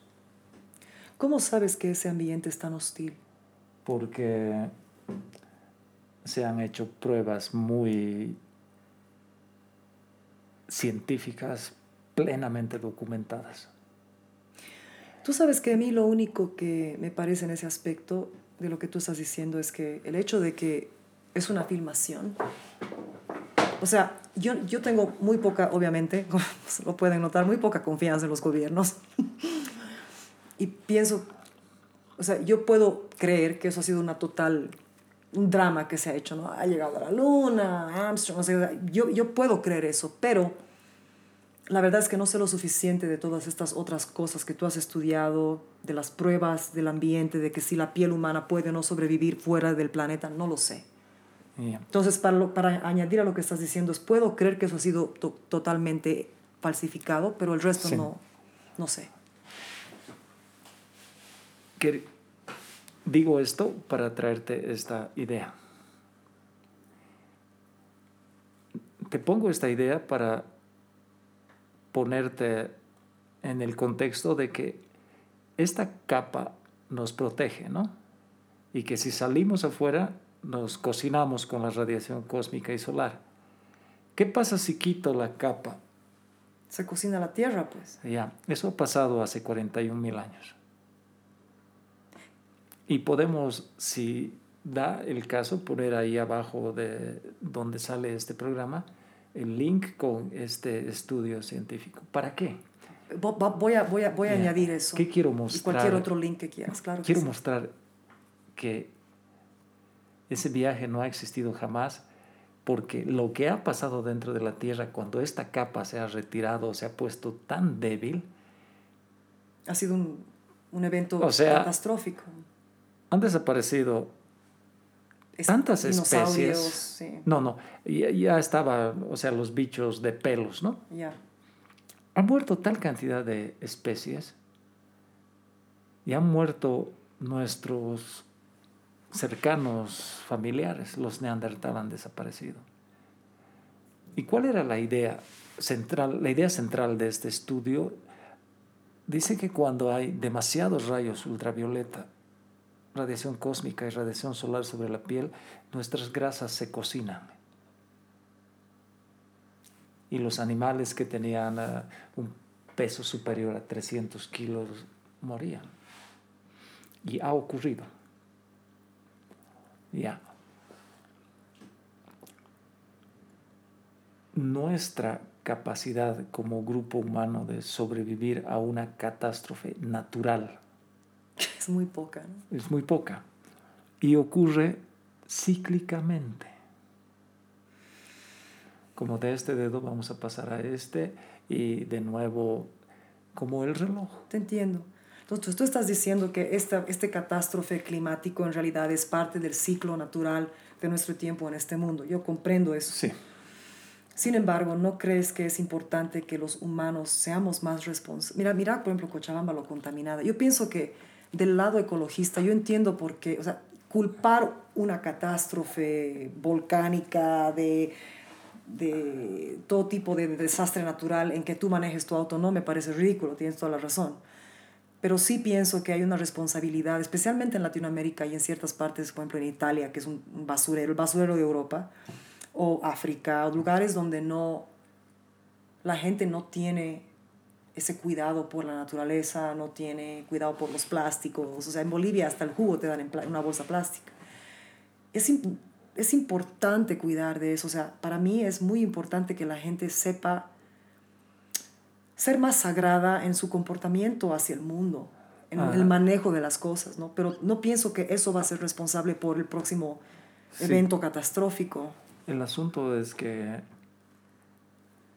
el ser humano ha sido construido con errores.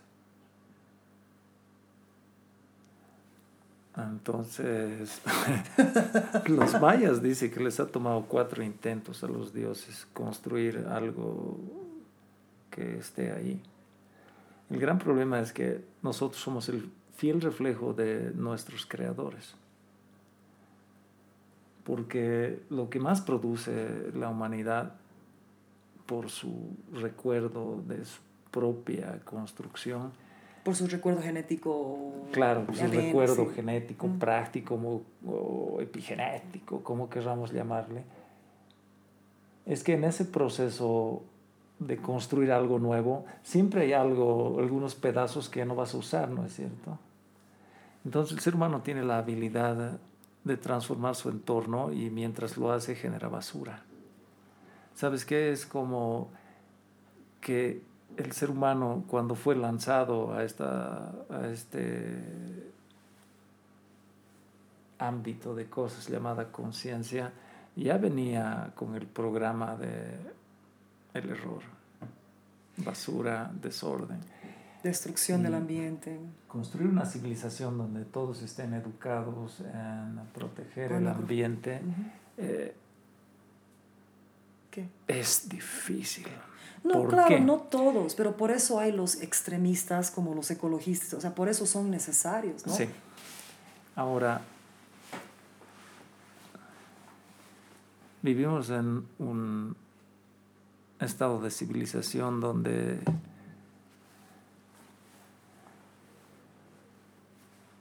nos hemos autocondenado a el fracaso porque hemos construido todo el engranaje y los andamiajes de la civilización en base a un desmedido uso de energías que sí estaban al alcance de la mano, que podíamos haber utilizado otras, como el vapor de agua, por ejemplo. Sí. Y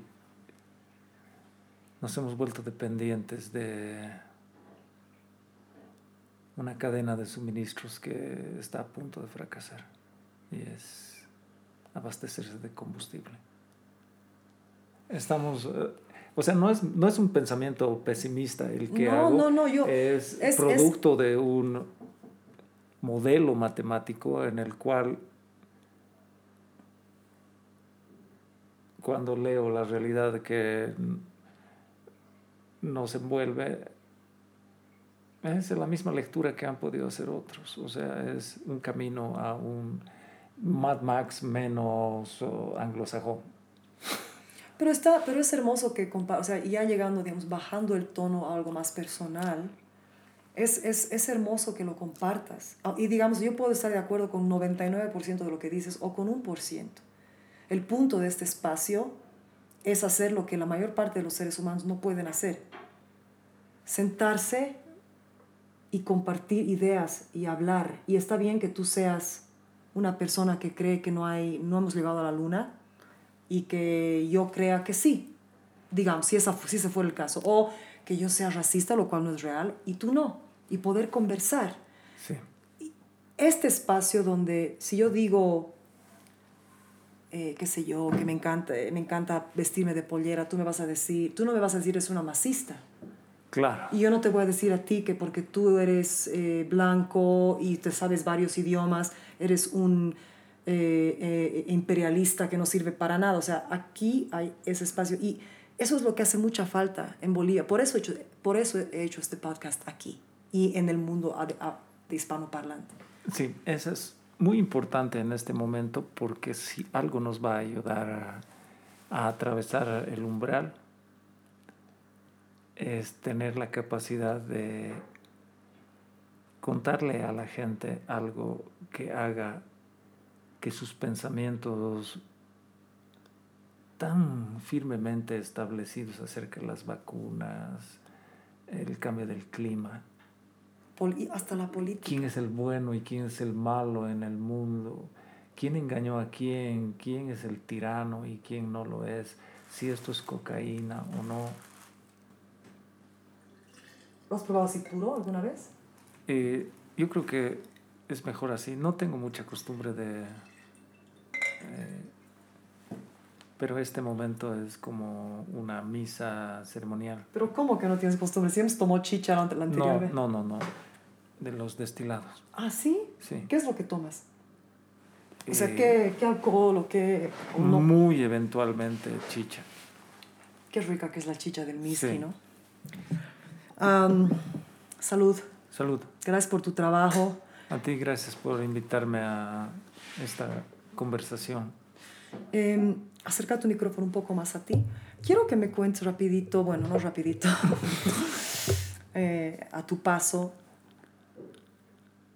Has estudiado medicina y ahora eres un doctor que tiene tantas teorías alternativas y formas de curar. Yo ni siquiera sé todas, yo sé simplemente lo que has hecho hoy día, sé lo que el Martín me ha contado, ¿no? Quiero que me cuentes un poco, fuiste a la universidad, querías ser médico y supongo que has sido un llamado desde muy niño. ¿Cómo has integrado todo? O sea, ¿cómo, contame el principio, contame lo que, lo que quieras contar, pero o sea, lo que quiero entender es cómo has llegado a, a esto. Ya. Existe un, una parte muy importante en el trabajo que los seres humanos hacemos en nuestras comunidades. Y esa parte importante se llama gift, don. Entonces algunas personas pueden llegar a entender qué don han recibido y trabajar con ese don. Algunas personas jamás van a saber que han venido a hacer. Mm. Pero yo tengo claro que desde que tengo 14 años de edad, tengo claro que cuando tenía 14 años de edad, sabía muy bien ah, lo que iba a hacer el trabajo durante mi vida. A tus 14 años. Sí, ya sabía que tenía que ser ah, médico, doctor. Y eso, bueno, está bien. Después algún rato vas a contar, yo sé que es algo muy, muy fuerte. Entonces salí del colegio a los 16 y entré a la universidad a estudiar medicina. ¿Eras buen estudiante en el colegio? Pasaba desapercibido. Estaba muy ocupado en mis propios asuntos. Eso quería decir que no, me, no era importante para mí destacar y tampoco perder el año, porque tenía muchos intereses que la mayoría de ellos no estaban ligados a aprender las batallas o, El sistema. o el sistema en el que vivía. Estaba, tenía muchos intereses en otros campos. ¿Tus papás te apoyaban? ¿Tenías Ah, de dos? hecho, claro. Ah, sí. De hecho, sí. La cosa es que desde muy temprano ya se reflejaba en, digamos, la personalidad de el niño que había algo ligado a la alimentación. Entonces, cuando preparaban chancho en la casa, decía, no, no sé por qué están preparando esto, esto no es un buen alimento. Tú, tú lo decías de niño. Claro. Ya. La cosa es que cuando entré a la universidad descubrí que había todo un sistema de poder y no era cuestionable. Y ahí es donde la educación se transformó para mí en ah, la motivación máxima de mi vida, porque tuve un problema educativo con catedrático y ah, ahí entré en... ah, visité al inframundo por unos cuantos años. Dejé de estudiar medicina. Esto es cuando estabas haciendo cocaína. Sí, cuando eh, tuve esta... Una crisis. Claro. Pero esta crisis me llevó mucho más arriba de donde había empezado a estudiar medicina. ¿Por qué? ¿Cómo te llevó? Porque en esa etapa oscura descubrí que realmente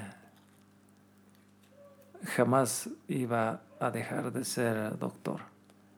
Así que conocí en esa fase una parte importante que fue la farmacopea de las plantas Oh. medicinales.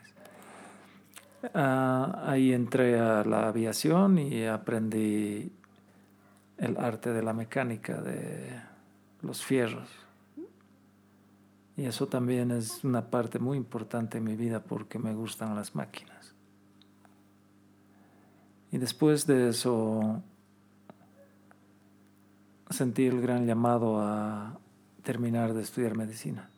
O sea que te fuiste cuántos años de la U mientras te fuiste a todo esto. Casi unos 5 a 6 años. A tus 26 años volviste a ser doctor. Sí, ¡Wow! Aquí en Bolivia eso es raro. es que comprendí la idea de que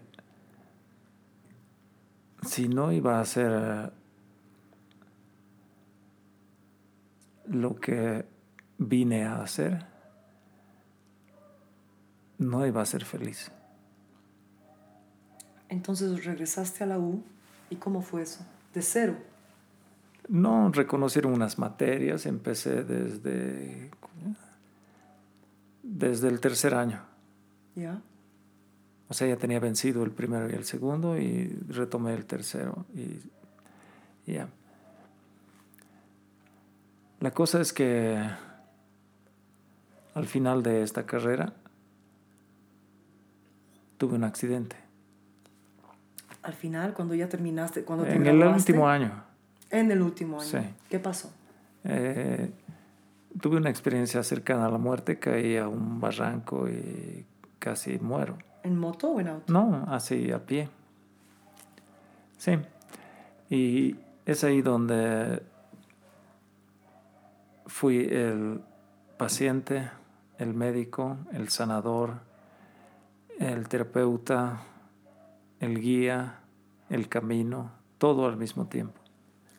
Perdón, te- tengo que preguntarte, ¿te caíste un barranco caminando? Sí. Yo sé que los, los que están viendo y Sí, escuchando... sí, sí. Un amigo que iba atrás se resbaló y me jaló y entonces caí a un barranco de mucha altura, ¿no? ¿Dónde? En Incachaca, ahí ¿Y, yendo al Chapare. ¿Y quién lo sacó? Claro, 17 horas después vino el servicio de rescate y me sacaron. Claro, no, debía, de- no debería estar aquí, debería estar muerto, porque las circunstancias del accidente y todo eran como para que esa persona que cayó no estuviera viva. ¿Te rompiste algo? Sí, casi 35 huesos. ¿Y te diste contra piedras y árboles? o No, contra las piedras y los peñascos y todo, ya. Ya. La cosa es que a partir de ese instante cambia toda la Claro. posibilidad de... De, terminar de estudiar, de... No, terminé de estudiar.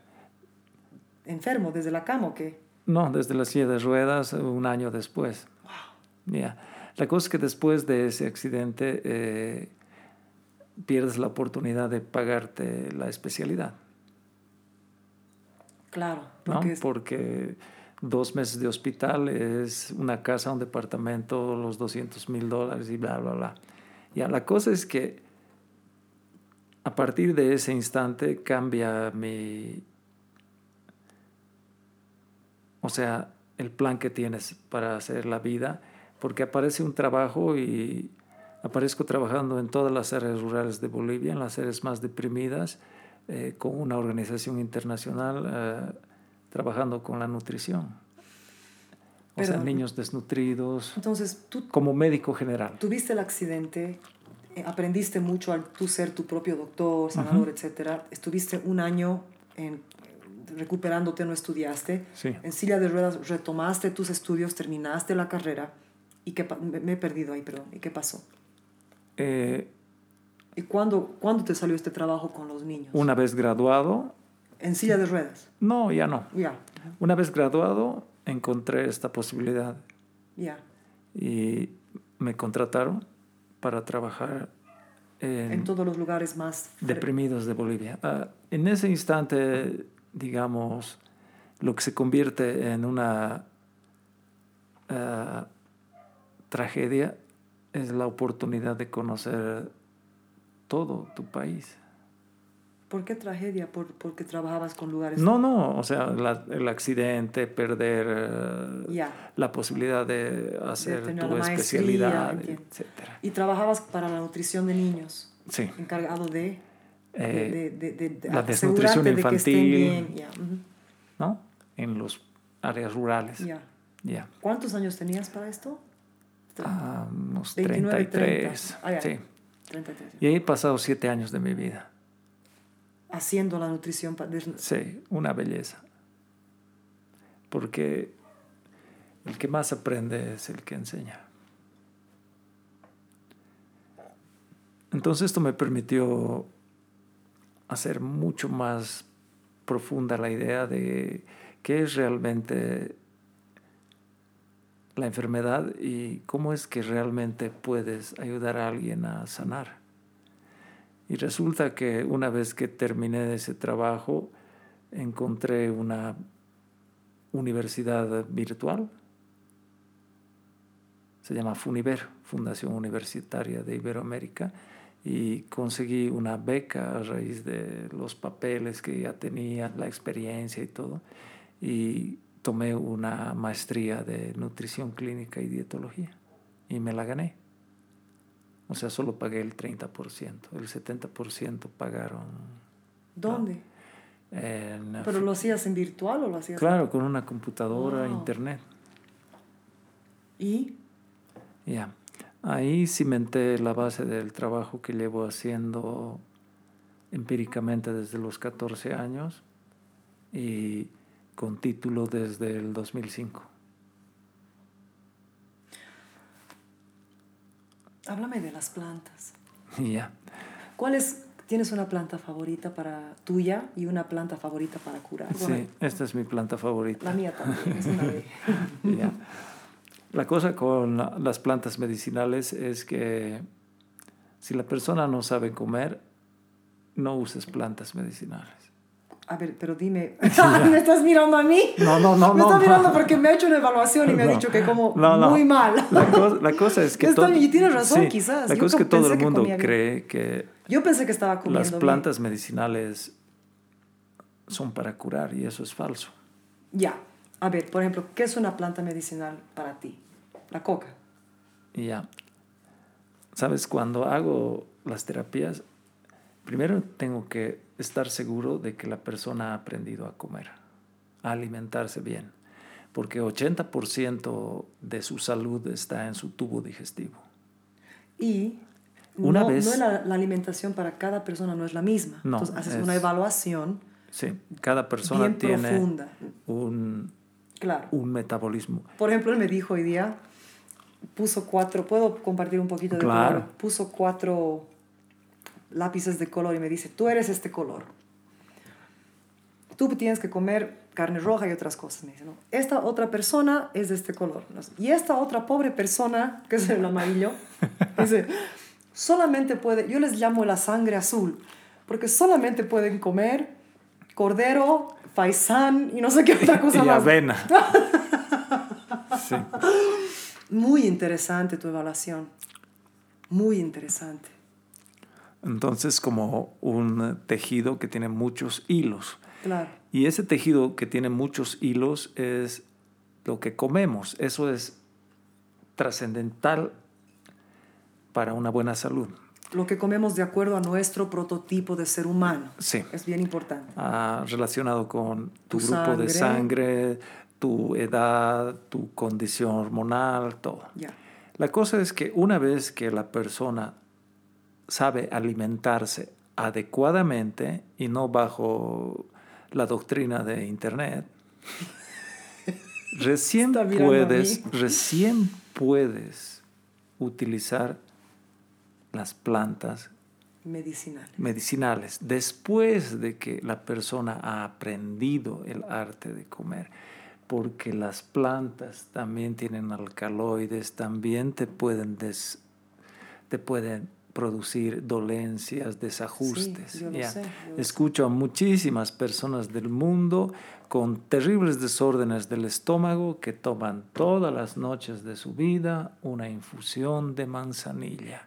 Yo me pregunto, ¿y quién les dijo que la manzanilla sirve para tomar? Su abuelita, pues.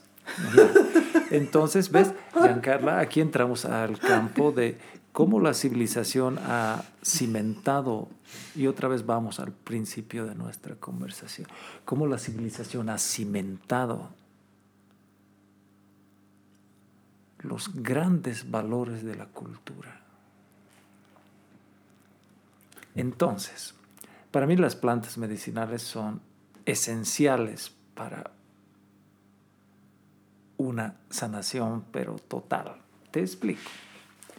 Entonces llama a una persona durante la pandemia y dice, eh, Ramiro, eh, ¿podrías darme algo para fortalecer mi sistema inmune? Y le he dicho, te manda una receta y esa es el 100% de tu sistema inmune, lo que comes. Ahora, si estuvieras enfermo, te voy a dar plantas medicinales. Orégano para que hagas baños de vapor para matar al virus en Sí. tus... Ya. Después vas a hacer Ajo. gárgaras con agua de manzanilla, no para tomar, sino para gárgaras. Vas a poner bicarbonato, limón y vas a hacer gárgaras para limpiar físicamente. Y después vas a utilizar la planta medicinal que al mismo tiempo es alimento, condimento y medicamento, que es el ajo, lo licúas en tal proporción de agua, le pones un- una cucharada de eh, miel de caña o syrup o Syrup. eh, no sé- ¿Syrup? No sé cómo. Sí, Eso. ¿ya? Entonces te das cuenta que se ha llevado la salud a operativismos como la farmacia. Eh, tiene fiebre, antipirético. O tiene dolor, anti- analgésico. antidepresivo. antidepresivo. Entonces, ah, hay una corriente muy fuerte de eh, la herbolaria, como, wow, pero si no sabes comer, ¿para qué vas a tomar plantas medicinales? Te vas a intoxicar. Y además, no es solamente si no sabes comer, es si no sabes comer para tu prototipo y si no sabes diagnosticar qué planta va a servir para cualquier cosa que te enferme. O sea, es muy específico. No es, mira, por ejemplo, yo, fanática de la coca, pero he visto que me hace bien. Pero hay, por ejemplo, tés que he tomado que, o por ejemplo, hasta el CBD oil, el aceite CBD, que a la gente, le, a algún- mucha gente le hace maravillas, a mí no. O sea, a mí no, ¿no? O eh, la carne blanca, ¿no? La carne blanca, la carne sin grasa. Yo como carne blanca sin grasa y te juro que me da ganas de morirme, o sea, me, me siento mal, ¿no? Y hay gente que es vegana, he tratado de ser vegana y vegetariana varias veces y ha sido un desastre. O sea, lo, lo he hecho por esta idea de querer salvar al mundo y los animales y no querer esa energía, ¿no? Que eso algún rato vamos a hablar después. Claro, quinoa, porotos, lentejas, eh, vegetales, ¿no? Cero carne. Y me he sentido como la mierda. Y sin embargo, tengo amigas y amigos que son veganos y su vida ha cambiado. Un chico que con ser vegano ha, ha combatido el cáncer. Ah, Es que probablemente este chico tenga sangre A. Por eso te estoy diciendo. Y, y, y, por ejemplo, pero hay gente que es vegana que conozco que es obesa. Es obesa, es, es, o sea, es enfe- dos, dos amigos particularmente obesos al punto de que no pueden pasar por esta puerta, no pueden, y son veganos. La cosa es que en este, en este camino de construir eh, mi modo terapéutico, o sea, mi programa terapéutico, encontré que definitivamente no se puede poner a todo el mundo en una bolsa. O sea, todos los humanos se vacunan contra el coronavirus y ya. O todos Claro. los depresivos van a tomar esta tableta. sí. O todos van a ser tratados con este antibiótico. Eso es imposible. O todos tienen que hacer la dieta de keto o la dieta de alta, alta Exactamente, proteína. Giancarla. Exactamente. Yo lo sé, yo lo he comprobado. Entonces, mi trabajo es identificar quién está detrás de esa piel. Y qué sí y qué no. Porque como estábamos hablando cuando hacíamos tu consulta, ah, todo el mundo que viene a mi consulta me dice lo siguiente, 100%. Dicen, doctor, yo me alimento bien. Yo sé, es lo que yo he dicho. Sí. Y he abierto mi refrigerador. Me he dicho, esto es un desastre. Claro. Literalmente tengo vegetales, jengibre y una sopa de hueso. O sea, para- pero es un de- lo que quisiste decir es, esto es un desastre. para ti. El asunto es que el ser humano se puede enfermar de lo que, por lo que come y también se puede enfermar por lo que, Que no, no come. Ya. Te puedes enfermar por exceso o por falta de comida. Ya. El asunto es que la ciencia médica y las instituciones médicas del mundo saben que el ser humano enferma mayoritariamente debido a la mala alimentación. Yo lo sé. Y, pro- y- y además apoyan que no haya buena alimentación. Entre el 2015, no, entre el 2014 y el 2015, eh, hicieron un estudio, las Naciones Unidas hizo un estudio y dijeron sobre la faz de la Tierra en este periodo de año de estudio, marzo-marzo, hemos encontrado que han muerto 55 millones de seres humanos sobre la Tierra. Bien. Y hemos encontrado que de esos 55 millones de seres humanos, 36 millones han muerto a raíz de la mala alimentación. ¿Y cuáles han sido las causales? 200 tipos de cáncer, diabetes, osteoporosis, eh, sobrepeso, hipertensión arterial, enfermedades pulmonares, debidas a qué?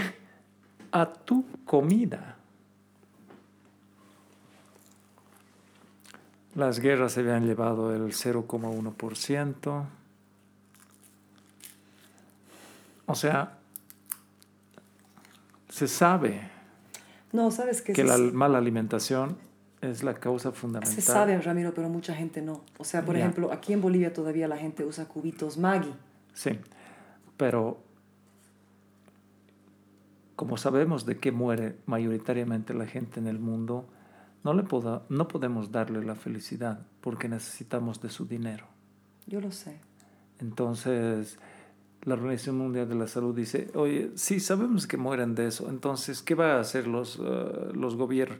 Eh, que hagan los gobiernos lo que ellos crean. Nosotros uh, simplemente hemos hecho el estudio y por favor, ¿dónde está el agua? Nos lavamos las manos y ya. Entonces, ningún gobierno del mundo ha hecho desde entonces hasta ahora ni una letra para decirle a su gente no tomen leche. Ningún gobierno del mundo ha dicho párenle al azúcar blanca, por favor. Nadie. Bueno, pretenden, en Estados Unidos pretenden. White sugar, white sugar, sin embargo, o sea, la, la azúcar blanca, sin embargo, los supermercados están repletos, o sea, ni siquiera, olvídate del azúcar blanca, o sea, eso todavía se puede quemar, digamos, bueno, yo no soy doctora, pero le tiras 100 millas corriendo y ya se quema, ¿no? Pero son los productos creados para que tú no tengas que cocinar. O sea, hay espacios infinitos en los mercados donde hay comida pre-preparada que es llena de químicos, o sea, tienes tortas deliciosas, hay unos que son deliciosos, ya- yo hace años que no como porque de niña yo, yo comía a veces, no sabía que era malo. Los Twinkies, por ejemplo, hay unos Twinkies, unos como tortitas de chocolate con crema y adentro tienen crema. Pero en vez de tener chocolate y crema, en lo que tienen todo, o sea, es básicamente veneno y azúcar. Y eso es lo más barato que hay para consumir y lo más fácil. Y hay McDonald's y que una hamburguesa en McDonald's te cuesta 5 dólares, 6 dólares. Ahorita no hay comida en Estados Unidos que cueste eso. Yo, porque soy soltera, o sea, no tengo una familia, no tengo hijos, no, no quiero, ¿no? Y yo, yo he podido, por ejemplo, pro- protegerme físicamente y me iba a comprar carne orgánica, ¿no? Que es carísimo. Por, por alguna razón, hay algo de Australia y Estados Unidos, tenemos eh, mucha oveja orgánica que ha comido pasto verde, ¿no? Comía mucha oveja una época allá en, en Nueva Jersey, donde vivían entre Nueva York y Nueva Jersey un tiempo y co- comía estos vegetales orgánicos, supuestamente, ¿no? que, mucha gente está en eso, pero el 70% de la gente de Norteamérica y muy tristemente nuestros hermanos los, los nativos, ¿no? los lakotas, los del grupo que mencionaste, ¿no? los que saben de los colores que tú me has mostrado, el, el rojo, el, el negro, el blanco y el amarillo, las banderas de ellos son hechos de esos colores les han quitado todo acceso a la naturaleza, los han puesto en reservas, yo sé porque he estado ahí, y no tienen comida fresca, no tienen acceso a tierra que sea fértil para comida. ¿Sabes qué comen esos nativos? Comen comida en latas, comida preparada, comida que no es fresca y alcohol. Mucho alcohol. O sea, están matando a la sabiduría esa tierra, ¿no? Y tú, tú los ves a estos nativos allá, bellos, hermosos, grandotes, fuertes, obesos, ¿no? Cantan, los, los, los que son encargados de cantar para las ceremonias, una cosa, tengo las grabaciones, te, te, te voy a mostrar, es increíble. Esta una ceremonia increíble que se llama la ceremonia del baile del sol. Nunca he visto a seres humanos hacer algo así, tan entregado, tan difícil por la fe que tienen de que el sol y de que su fe y sus ceremonias los van a curar. Pero están comiendo porotos en lata, que el gobierno los hace accesible eso, los ha puesto en tierras donde no pueden crecer su comida. Entonces, ¿qué comen? Van a la esquina, ni siquiera hay mercados, pato, ni siquiera hay mercados. O sea, y estos jovencitos, papas fritas, doritos, que es lleno de químicos, la mamá agarra y hace arroz para decirte. No- compartíamos, o sea, uno no puede ir a una, ceremonia sin que no lo invite, ¿no? Yo tuve la bendición de que me invitaron. Fui, manejé 12 horas, un, todo un, des- lío. Y en- tú compartes responsabilidades. Un día me tocó la cocina, ¿no? Y yo cociné lentejas, ¿no? Frescas, con ve- vegetales frescos que traje de no sé qué. Y una de las nativas viene y me dice, ¿Puedo, ¿me puedes dar el sándwich que preparan? Que es sándwich con baloney, ni siquiera es jamón, es un embutido asqueroso que tiene todo menos nutrición y tiene queso y pan blanco, eh, o sea, lo peor, ¿no? Mayonesa y mostaza, yo sé que es malo, a mí me encanta la mayonesa, trato de no comerla, pero... Y le digo, no, no, no, no, no tenemos sándwiches de bologna, tenemos he hecho una lenteja con carnes y vegetales. Y me dice, ¿qué es lenteja? Así me ha dicho. No sabía que era lenteja. O sea, es, es verdad. Los, les han robado, les han hecho ese daño. Y, y a pesar de ese daño, es gente que mantiene sus tradiciones y su fe He conocido un chico que era alcohólico a sus 14 años y ahora boxea y hace estas ceremonias que son tremendas. No puedo hablar mucho de ellas porque es muy sagrado, no se permite, pero son ceremonias que examinan tu alma, tu espíritu, todo, y llegas literalmente por el dolor y por muchas cosas y por la música y todo, llegas a un momento de trascender. Y mucha gente que no es nativa, que son americanos, europeos, todo, se meten a ser parte de esto para sanar adicciones y para sanar muchas cosas. Tú debes saber porque tú tienes conexión con los nativos, obviamente. Entonces, como te das cuenta, esto de la adicción, en este caso mencionas el alcohol, es porque les han quitado la alegría, Y han, Entonces- y, han, y han tenido éxito, te cuento. depresión. Por ahora, sí, es, es una cultura deprimida. Y sabes, nosotros en Bolivia tenemos algo que, por ejemplo, yo comparaba, ¿no? Estando ahí con ellos, en, eh, Pato, 10 días no he dormido. Habían, o sea, los coyotes era lo único que me consolaba. O sea, en una carpa, en un calor de mierda. Yo no sé cómo hemos sobrevivido. No había agua. Había muy poca agua para una comunidad entera. Jodido. Y los coyotes, era bello el lugar, pero era árido. ¿Qué, Árido. qué lugar era? South Dakota, en una reserva. Yeah. O sea, un calor maldito, ¿no? Yeah. Y habían muchos grillos y habían los prairie dogs, que son unos animales, no sé qué son Sí. en español, pero son unos que se paran así, Sí. ¿no? Que son como... Perros de la pradera. Pero, ardi- ah, existe, pero aquí no existen. No, no, no, no. Pero como, exacto, de- hagan Google para que los vean, Sí. son la cosa más increíble. Bajo un árbol tenías que acampar porque no había, había un sol tan, tan opreso- opresivo. O sea, yo amo al sol, pero mierdos, esos días. Y encima, O sea, era verano. claro, o sea, recientemente ya, ¿no? Yeah. Y este grupo de hombres, porque las mujeres no pueden, dejan de comer y de tomar agua por cuatro días en ese sol. Pero es un sol que ni, ni en el Caribe he vivido y en esa aridez. Dejan de comer y de tomar agua y bailan siete veces al día ante el sol, mirándolo. O sea, no de espalda y sin nada de protección solar, nada, ¿ya? Con sus ropas típicas que las madres y las abuelas y las primas les hacen. Hay varios detalles de la ceremonia que no puedo compartir, pero bailan, hay músicos que cantan. Yo tuve el, gran honor de que me dejaron cantar con los músicos, aunque no me sabía las letras de un carajo, nada. Y en la noche duermen y hacen también sus temescales, sus, se meten a unos temescales con piedras, no sé qué. Cuatro días. Y en el quinto día, en el cuarto o quinto día, dependiendo la cultura, hacen la ceremonia de la entrega de la piel. ¿no? Y los que estamos ahí apoyando, nos encargamos de la comunidad, de dar comida a la comunidad. y es, es toda una cosa, ¿no? Hay los, los payasos eh, sagrados que se llaman los em, hayocas. Hayocas, creo que no estoy pronunciando bien. Es toda una cosa increíble, pero solamente llegas ahí si estás invitado, ¿no? Y al final la comunidad tiene la oportunidad de entregar su piel también. Y yo hice eso. Y fue un poquito doloroso, pero no fue tanto como los guerreros del baile, ¿no? Y esta gente que vive envenenada por la comida que le dan, porque son envenenados, ¿no?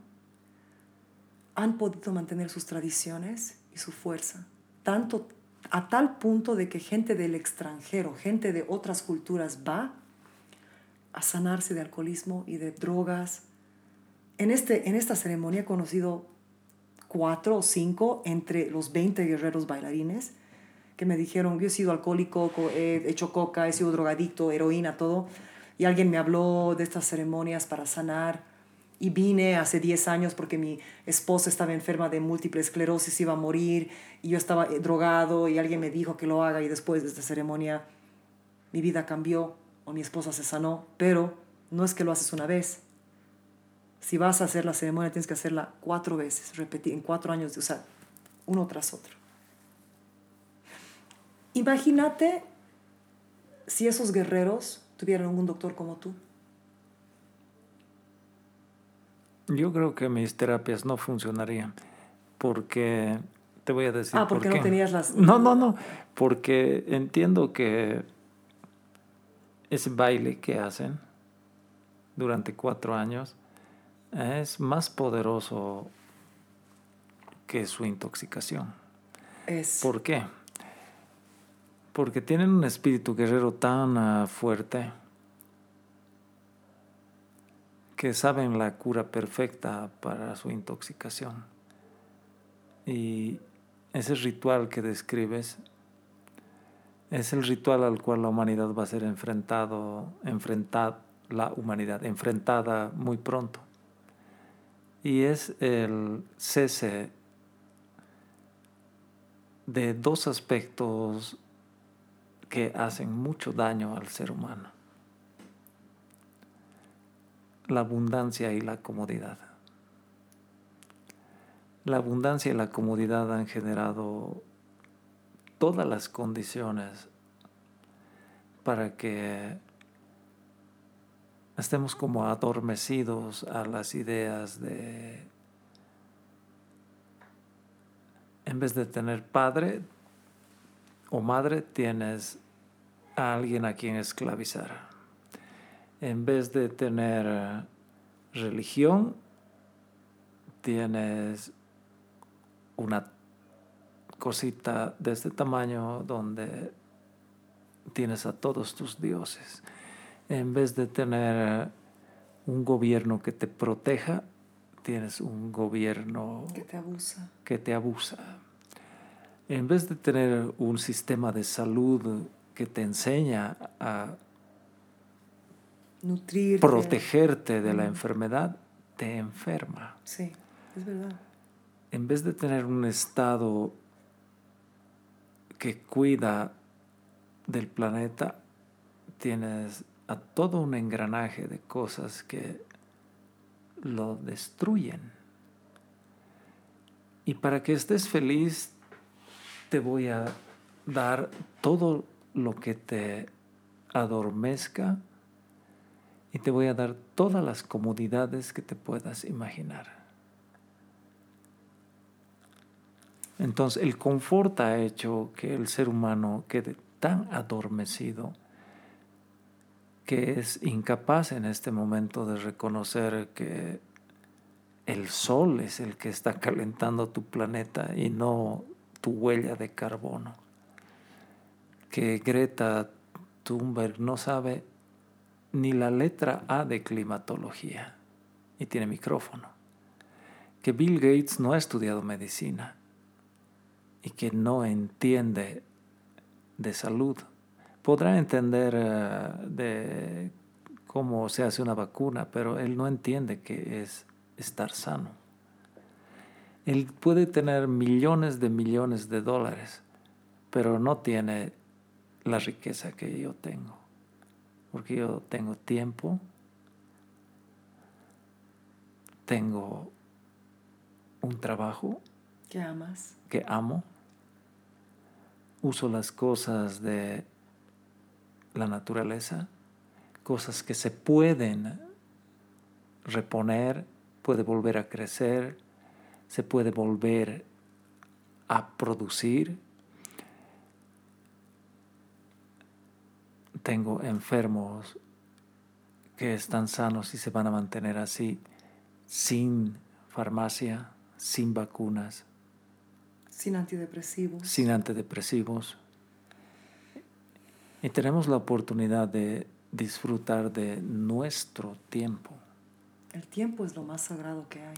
Entonces, esta persistente y loca idea de que hemos construido una civilización que tiene un bienestar perdurable, ese ha sido, esa ha sido la más grande trampa, el más grande de los engaños. O sea, ya no es posible mirar que tienes otras posibilidades de sobrevivir al futuro. Tristemente,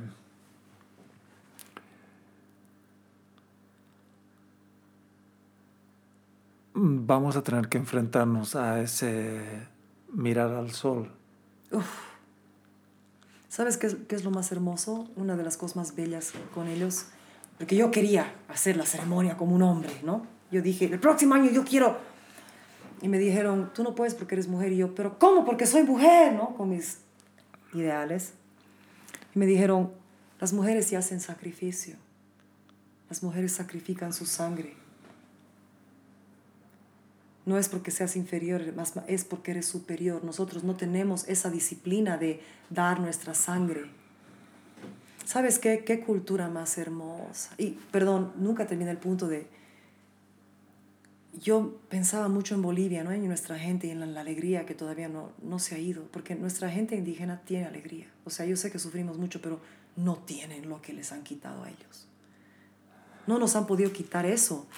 Eh, yo te puedo decir que este espacio es un espacio bendecido y protegido. Yo lo he sentido desde niña, Yo, yo, yo lo siento y sabes, me encanta que tú lo digas y que otra gente que yo admiro como te admiro y te quiero a ti, así, aquí en Bolivia y en otros lugares, me han dicho lo mismo. Me dice, Bolivia es un lugar como ninguno. Y conociendo a otras culturas y viendo lo que han hecho allá, allá pensé, bueno, es que les han quitado sus tierras, ¿qué tal si a mis a mi gente, a, mis indígenas, mi gente boliviana les hubieran puesto en un lugar árido? Y después dije, bueno, el altiplano no es, no es la selva verde, o sea, el altiplano es igual de árido que South Dakota, pero frío y seguimos resonantes. O sea, soy músico, como obviamente sabes, y cuando yo pienso en mi gente,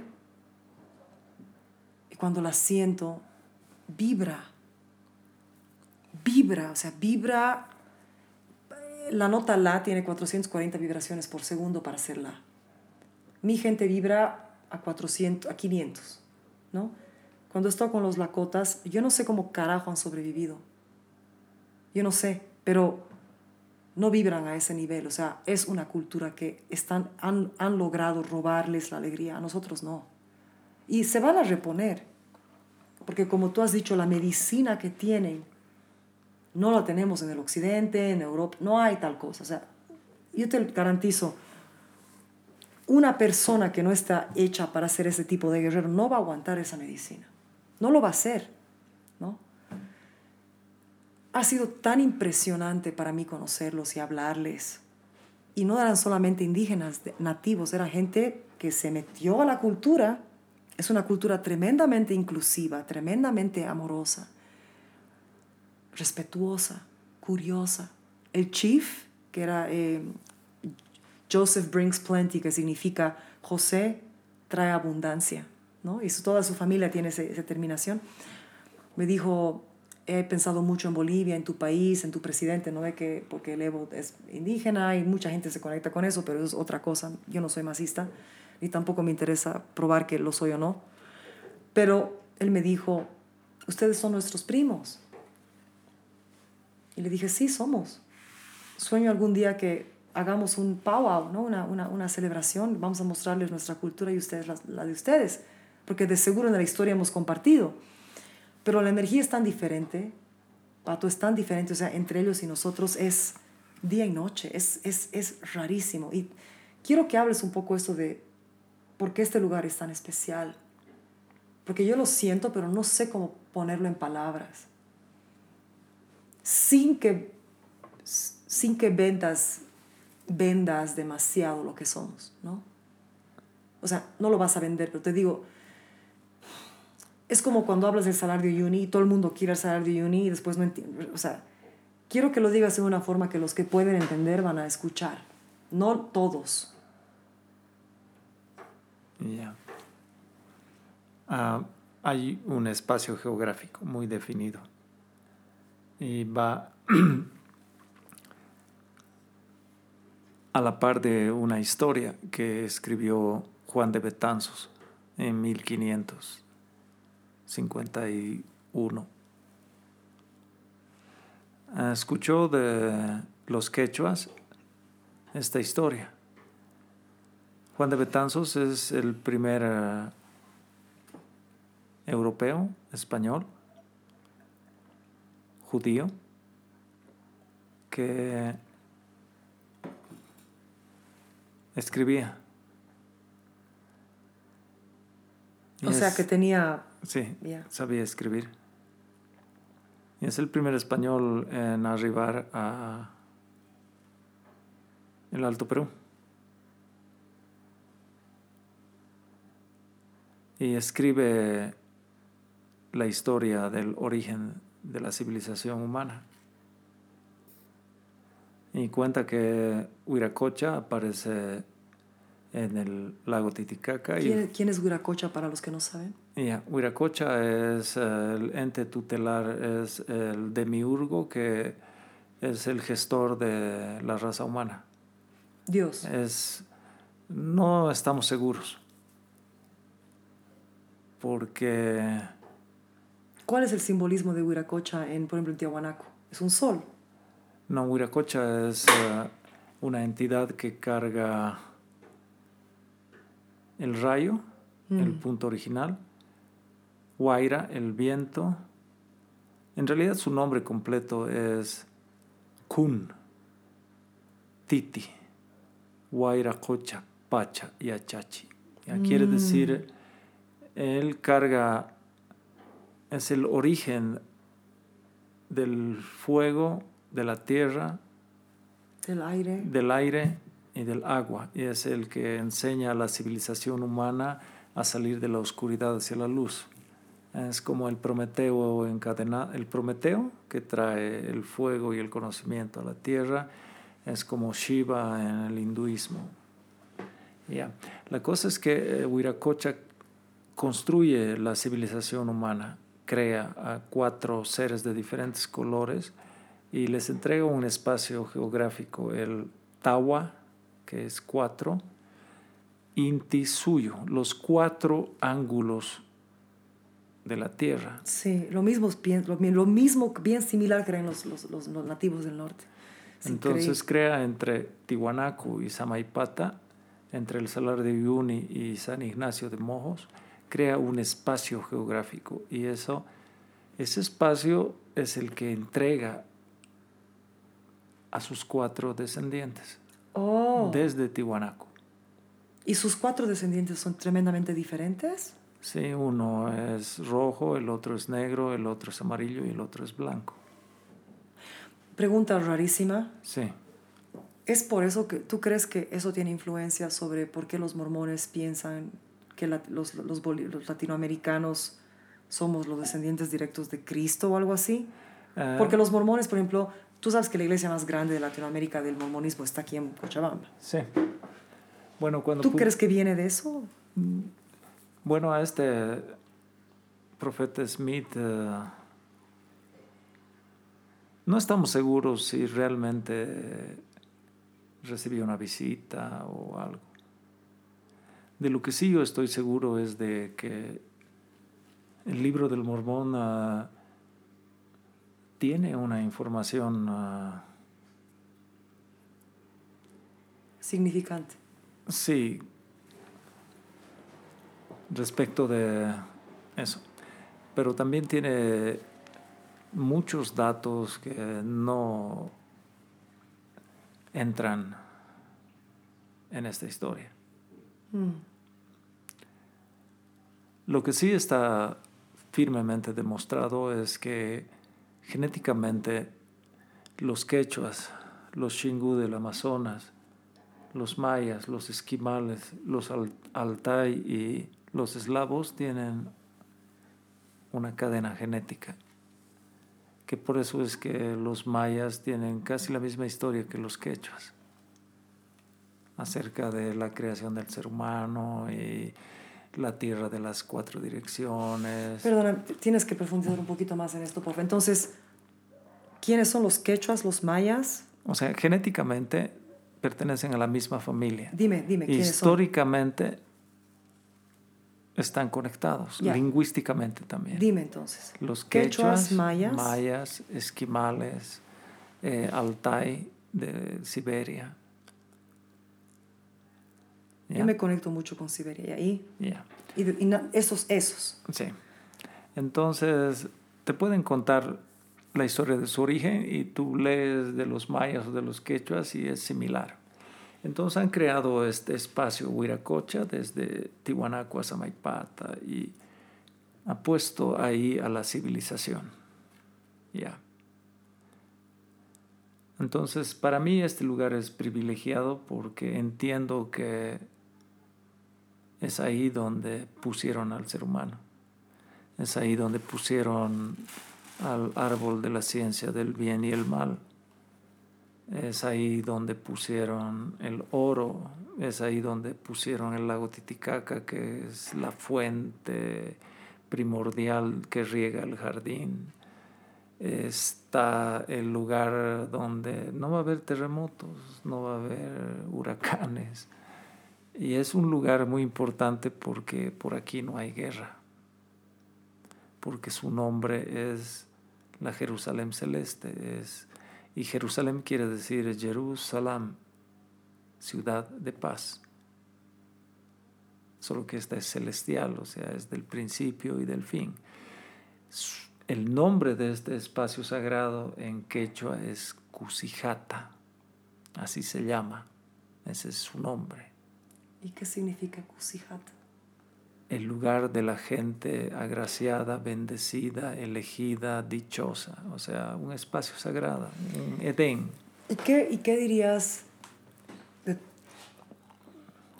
de todo lo que no es como Edén aquí? De que especialmente nuestra propia gente habla, ¿no? De la pobreza, de... Es- todo, lo, todo lo que tú me dices. ¿Sabes que Hay pobreza económica monetaria. Pero no hay pobreza en otras cosas, yo lo sé. Hasta la comida es... Y ya, en términos, te lo voy a decir, eh, he estado en muchos lugares del planeta y sabes que el sabor de las comidas, el sabor de la comida, en ninguna parte de lugares donde he estado las cosas tienen el sabor que tienen eh, aquí. Hasta la fruta, yo sé. Ya. Y, a- y aparte de eso, para la gente sensible, no sé, quizás para la que no es sensible no importa. Hay ese algo que cae como el sereno en la mañana. O sea, hay ese algo en Bolivia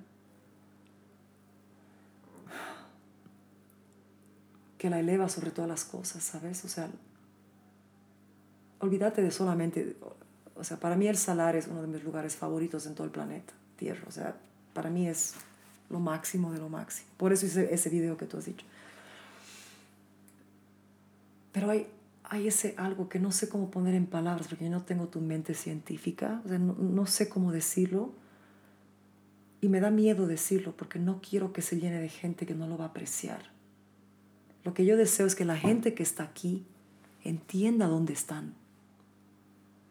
Desde muy niña he entendido eso en los campos, en las montañas. Entendía que este era un lugar muy especial. Pero no lo quiero decir y eso se va a publicar y, lo, y los que tienen que escuchar lo van a escuchar y lo van a entender. Los que no, no. Yo voy a confiar en eso. Pero nunca he querido que se llene de gente que no sabe lo que es. Es que difícilmente se va a llenar de gente que no sabe lo que es. Te cuento una cosa. Conocí a un grupo de músicos que tienen ahora su vida en Samaipata. Y le pregunté a cada uno de ellos por qué están en Samaipata y qué hacen ahí tan lejos de sus casas y por qué han decidido vivir ahí. Y todos, o sea, no en la misma mesa, ¿no? Uno por uno. Y todos coinciden en responder que en cierto momento sintieron que algo o alguien los había llamado a ir. Entonces aquí van a llegar los que tienen que llegar. Como yo he llegado también. Sí. Entonces, ese es otro de los nombres, la tierra de los convocados. O sea, y los que están aquí y no saben dónde viven ah, son los elegidos. ¿Me entiendes? Entre convocado, elegido. Ya. La humanidad, en su gran mayoría, no. Y esto tiene que ver con el grado de el despertar que tiene cada alma y la misión que cumple. Entonces no todos van a darse cuenta. Entonces quizá una parte hermosa de lo que estás haciendo es ah, llegar a, a, los oídos de la gente o a sus conciencias y provocar en cierta medida un súbito despertar y sobre todo en el interés, porque de ahí a tomar la decisión de... De, de, de cambiar, es, otra, es, es, otro mambo. Sí. Entonces, muchas veces estaba en la discusión la idea de si es el lugar el que forma la personalidad uh, del individuo o algo la tierra emana que hace que seas de una o de otra manera. cuando estaba en Iquique, me puse a pensar cómo sería mi vida si me quedara a vivir ahí. He dicho el desierto frente al mar. He dicho, imaginándome qué sería para mí tener mi vida ahí. Y no podía imaginarme estar en otro lugar que no sea este, porque las cosas que emanan del paisaje, del aire, de los sonidos, influyen en cómo terminas siendo.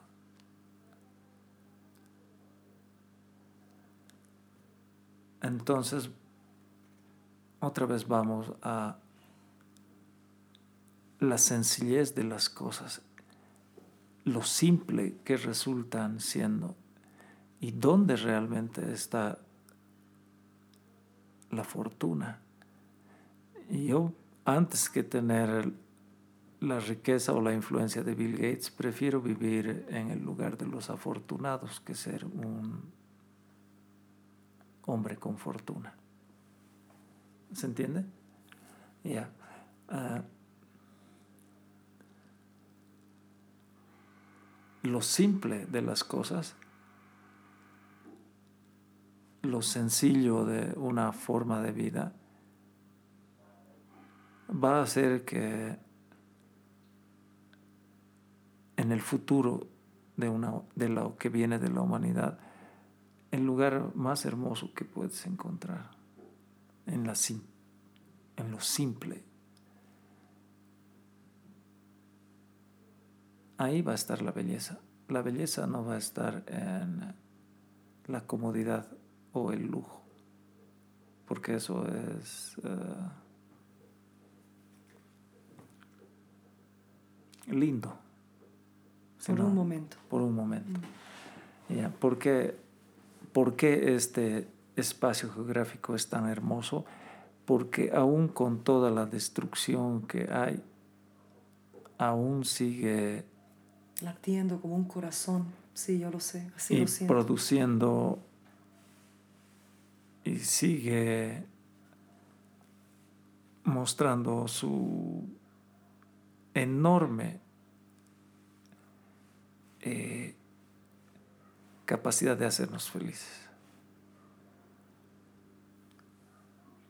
Eh, eso es lo que, perdón, eso es lo que siento que pasa aquí que hay una magia Una magia muy fuerte. y que Huiracocha, que es conocido como el gran modificador de la naturaleza, ha construido verdaderamente un jardín donde circulan los ríos por donde tienen que ir y cada elemento de la naturaleza y de los climas está en su lugar. Porque aquí tienes sabana, desierto, eh, chaco, tundra, eh, selva. ¿Qué es eh, tundra? Es ese lugar donde conviven los arbustos no muy altos con espinas y los pastos de gramíneas en un clima en el que eh, la mayor parte del tiempo hay mucho frío, pero no es seco. ¿Tú crees que Tiwanaku sea diferente a lo que se encontró en el Perú o en México o en las otras ruinas? Yo lo siento diferente. No existe ninguna persona muy estudiada ni muy conectada que ponga sus manos al fuego y pueda decir eh, quién hizo eso. Pero sí te puedo decir algo. No debe haber sobre la faz de la tierra cosa más vieja que Tiwanaku. Ni siquiera Egipto ni nada. Ni siquiera Stonehenge. En, ya. No debe haber cosa más antigua Es bien antiguo. y más difícil de explicar en Es, términos de es. elaboración que eso. O sea, no, no debe existir. Es muy... Es muy difícil que el ser humano que compartimos ahora este espacio, o sea, me refiero a la faz de la Tierra, pueda tener una máquina o una herramienta para hacer eso que se ve ahí. No, no existe tecnología. Y he hablado con gente muy seria, muy seria. Sé. Y hay tres o cuatro cosas que se pueden decir con mucha convicción de Tiwanaku. Es lo más antiguo que hay sobre la Tierra. Es lo más imposible de hacer con una máquina de las que existen ahora. Y no sabemos quién lo hizo. Es todo lo que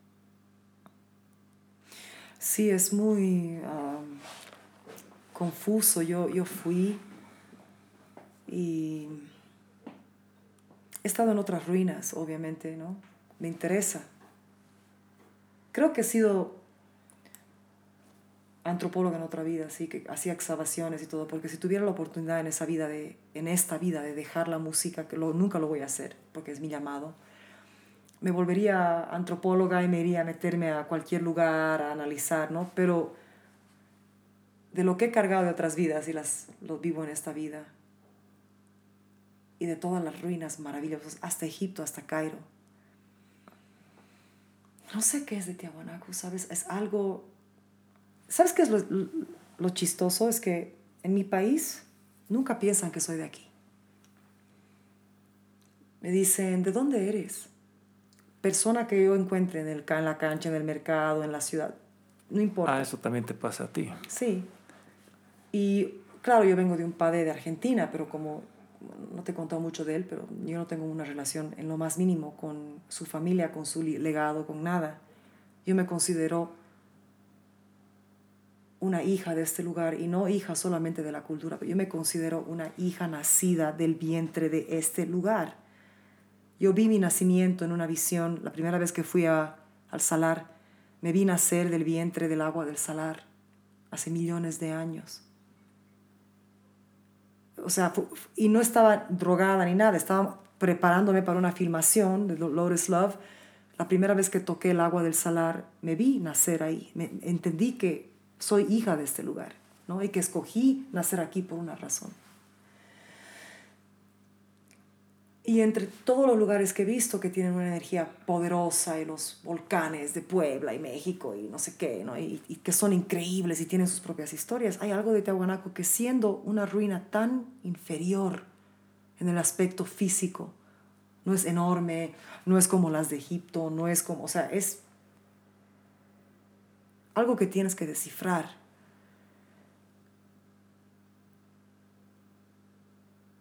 Cuando pienso en Tiahuanaco, como que me quiero poner de rodillas. Y es justificado. Y, y- y me encanta hablar contigo en esto porque siento que puedo decirte la verdad de lo que veo. Porque a veces siento, no, todo el tiempo, no a veces, percibo que esto que quiero compartir no se puede compartir. Y puedo hacer que esto que acabas de decir tenga más ah, certeza contándote una historia.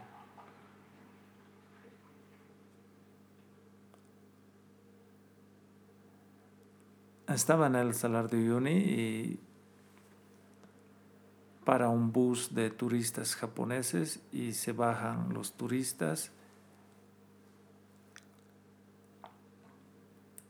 y una de ellas se pone a llorar. Y a mí me pareció muy fuerte.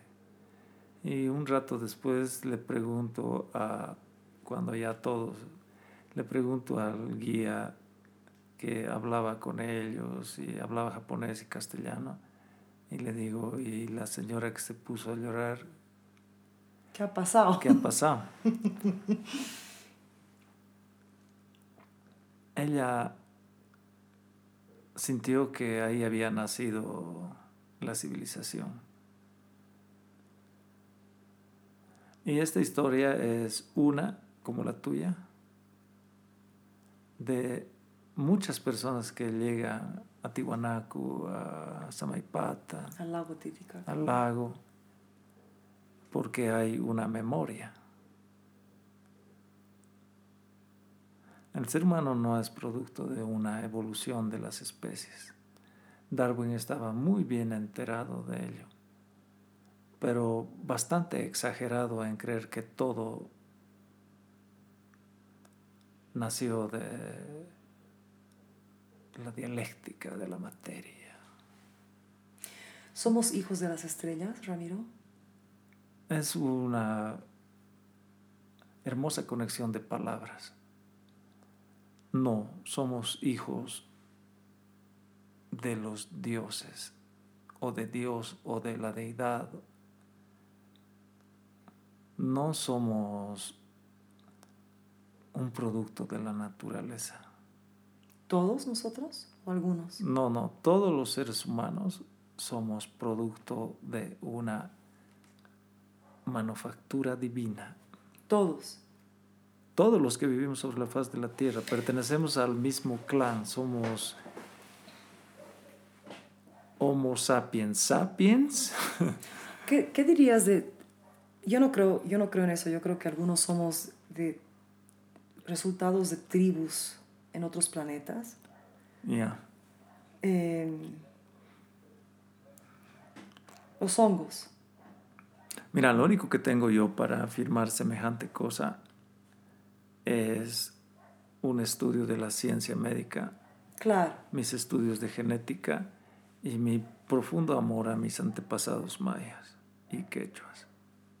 Porque estoy conectado, tengo mi examen de ADN y todo. Entonces he hecho un matrimonio bastante mal visto en la sociedad humana entre la ciencia y la espiritualidad religiosa de los pueblos, sus mitos. Mm. Ya. Es imposible que solamente una especie de todas las que hay entre los mamíferos haya logrado este maravilloso arte de abstraerse de la realidad y tener el estado de conciencia. Eso es un ridículo matemático. Es una aberración intelectual. Y es una, claro, y es una aberración intelectual creer que no existe algo superior sobre nuestra conciencia. Es una falta absoluta de respeto a nuestra presencia aquí. O sea, si vamos a decir eh, que Dios habla a través de su enviado y es el Papa, eh, y de que es su representante en la tierra, y de que venimos de un proceso evolutivo de un primate en que hemos construido la civilización a través del uso de la razón y que no hay nada más después de la muerte.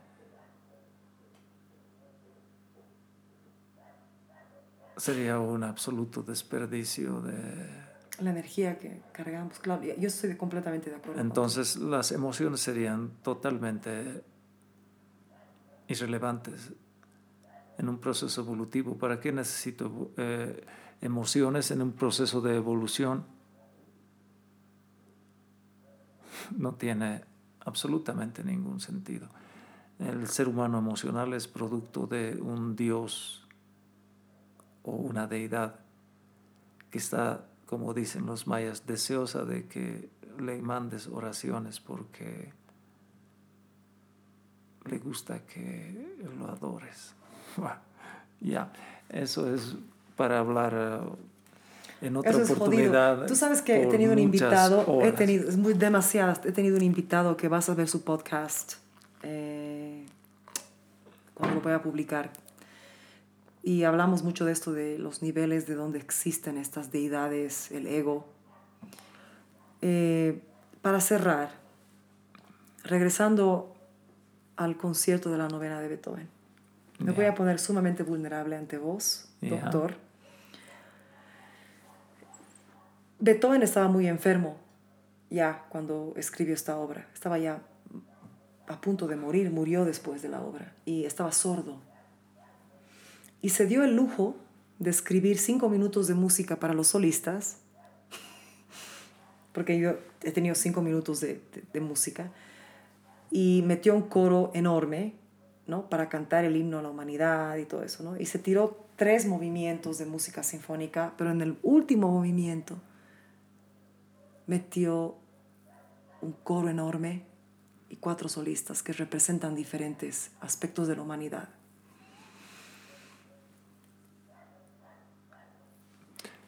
Qué casualidad que fueron cuatro. No, no, en serio. Es verdad, es una casualidad. Claro, cuatro colores, cuatro razas fundamentales, cuatro grupos de sangre. Él era, él era masón. Al final de su vida no sé qué pasó ya, pero yo te digo, es una de las obras más difíciles de cantar. Yo canto un total de cinco minutos, si eso, o sea, la soprano es la que menos canta, ¿no? Claro, es extremadamente exigente.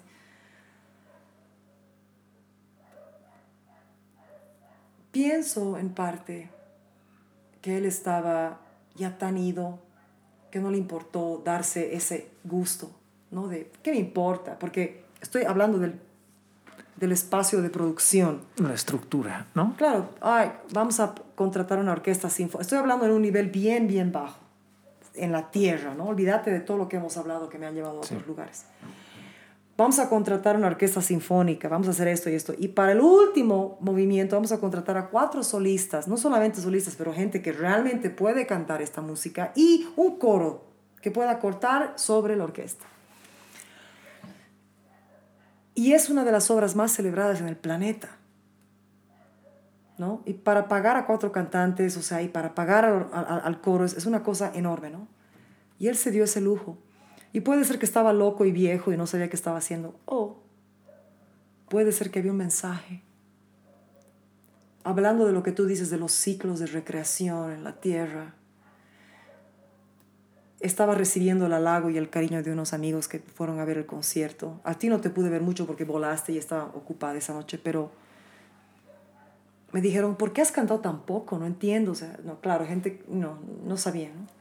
Y les dije, no, porque lo escribió así, y más o menos indagué, o profundicé y les dije, siento que Beethoven vio la historia de la Tierra en cuatro movimientos. El primero, sinfónico. Segundo, sinfónico y tiene sus temas muy intensos. El tercero también.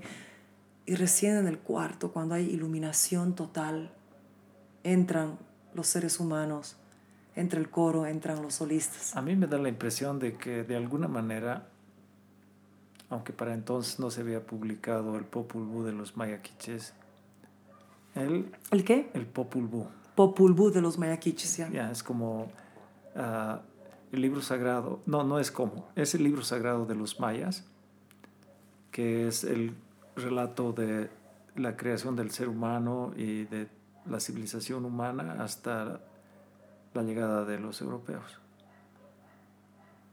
Y dice, hemos construido al ser humano en cuatro intentos. En el primer intento hicimos así a este ser humano y le dijimos, rezá. Este no rezaba, nos han borrado. Segundo intento, vamos a hacer esta vez de palo. Han hecho seres humanos de palo. Eh, di que nos adoras, rezá. Bata, no reza. Los han borrado. El tercer intento, ya, cantar, rezar, cantanos, dinos, te adoro. No, no podían, los han borrado. Cuando hicieron el cuarto intento, pudieron cantar la de Beethoven. Entonces, recién el ser humano se incorpora a la humanidad deseada por la deidad cuando puede usar su voz. Es ahí cuando los dioses mayas dicen, wow, ahora sí lo hiciste bien. Pudiste lograr que hablaran. Ahora pueden adorarnos. ¡Mierda! Entonces, con lo que dices, sumo a esto y digo, realmente ha llegado el, en ese momento a decir, eh, sí voy a hacer tres partes sinfónicas y una lírica. Que complique a todo el mundo y no le ha valido, sabes que le ha valido mierda, le ha valido mierda. Y te digo, es una de las sinfonías, bueno, ta, ta, ta, ta, ta, ta, ta, o sea, hasta Disney ha escuchado, ¿no? Y Es es la que- primera vez que he pensado en eso, Pato. Yo no sé, Es que como dicen también otro grupo de alemanes que iluminaron el cerebro de la humanidad eh, no hace mucho a través de Netflix con su serie Dark, que la ha visto la mayoría de la... ¿Dark Horse o Dark? No, Dark. ya. ha visto la mayoría de la humanidad es esta frase que resume toda la serie, que es fantástica, hay que verla. Todo está conectado. Tin, punto final. Él estaba conectado.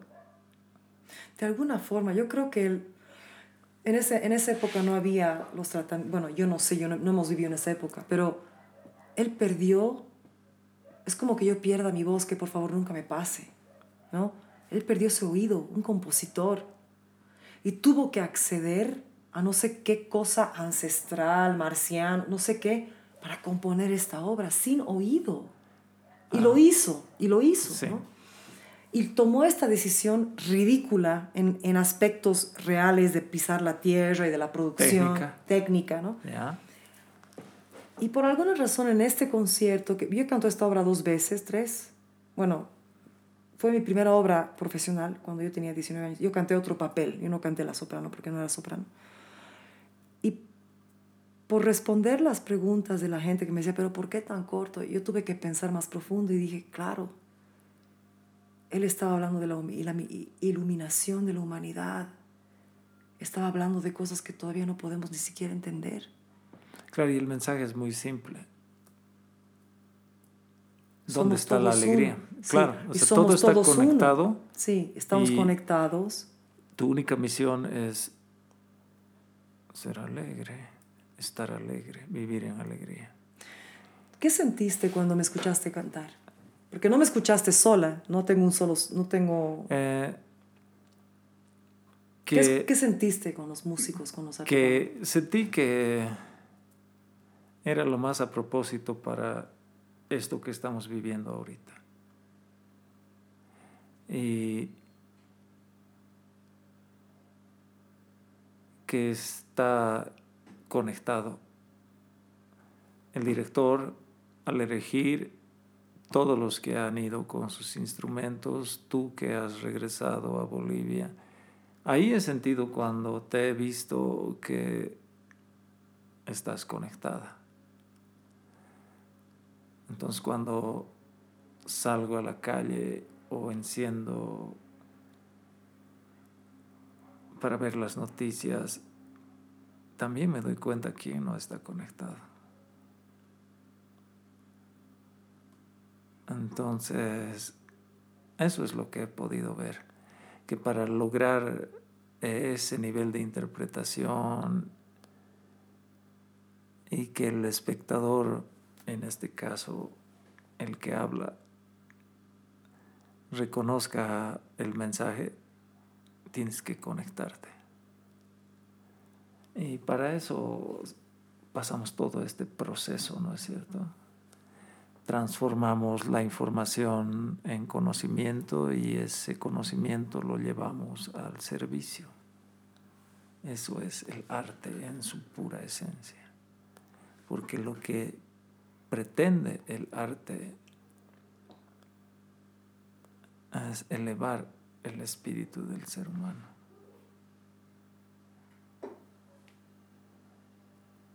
Porque si pretende otra cosa, deja de ser arte. Porque si quieres sorprenderme poniendo un plátano en una pared,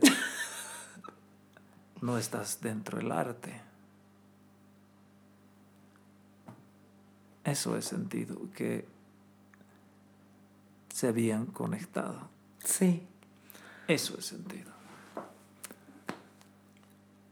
Ramiro, Pato, como muy cariñosamente le decimos gracias por estar aquí Giancarla, gracias por convocarme. y gracias por la medicina que eres. Em, voy a poner, bueno, yo sé que no estás en los medios sociales ni nada de eso, pero voy a poner tus enlaces en este podcast. Va a estar publicado en YouTube y en Spotify. Em, eres muy amado.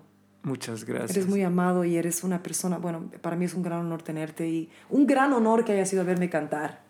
Para mí ha sido todo un honor verte cantar porque verte virtualmente no es, eh, digamos, lo deseado. Gracias. Gracias. Desnuda. Lengua desnuda. Lengua desnuda. Lengua desnuda.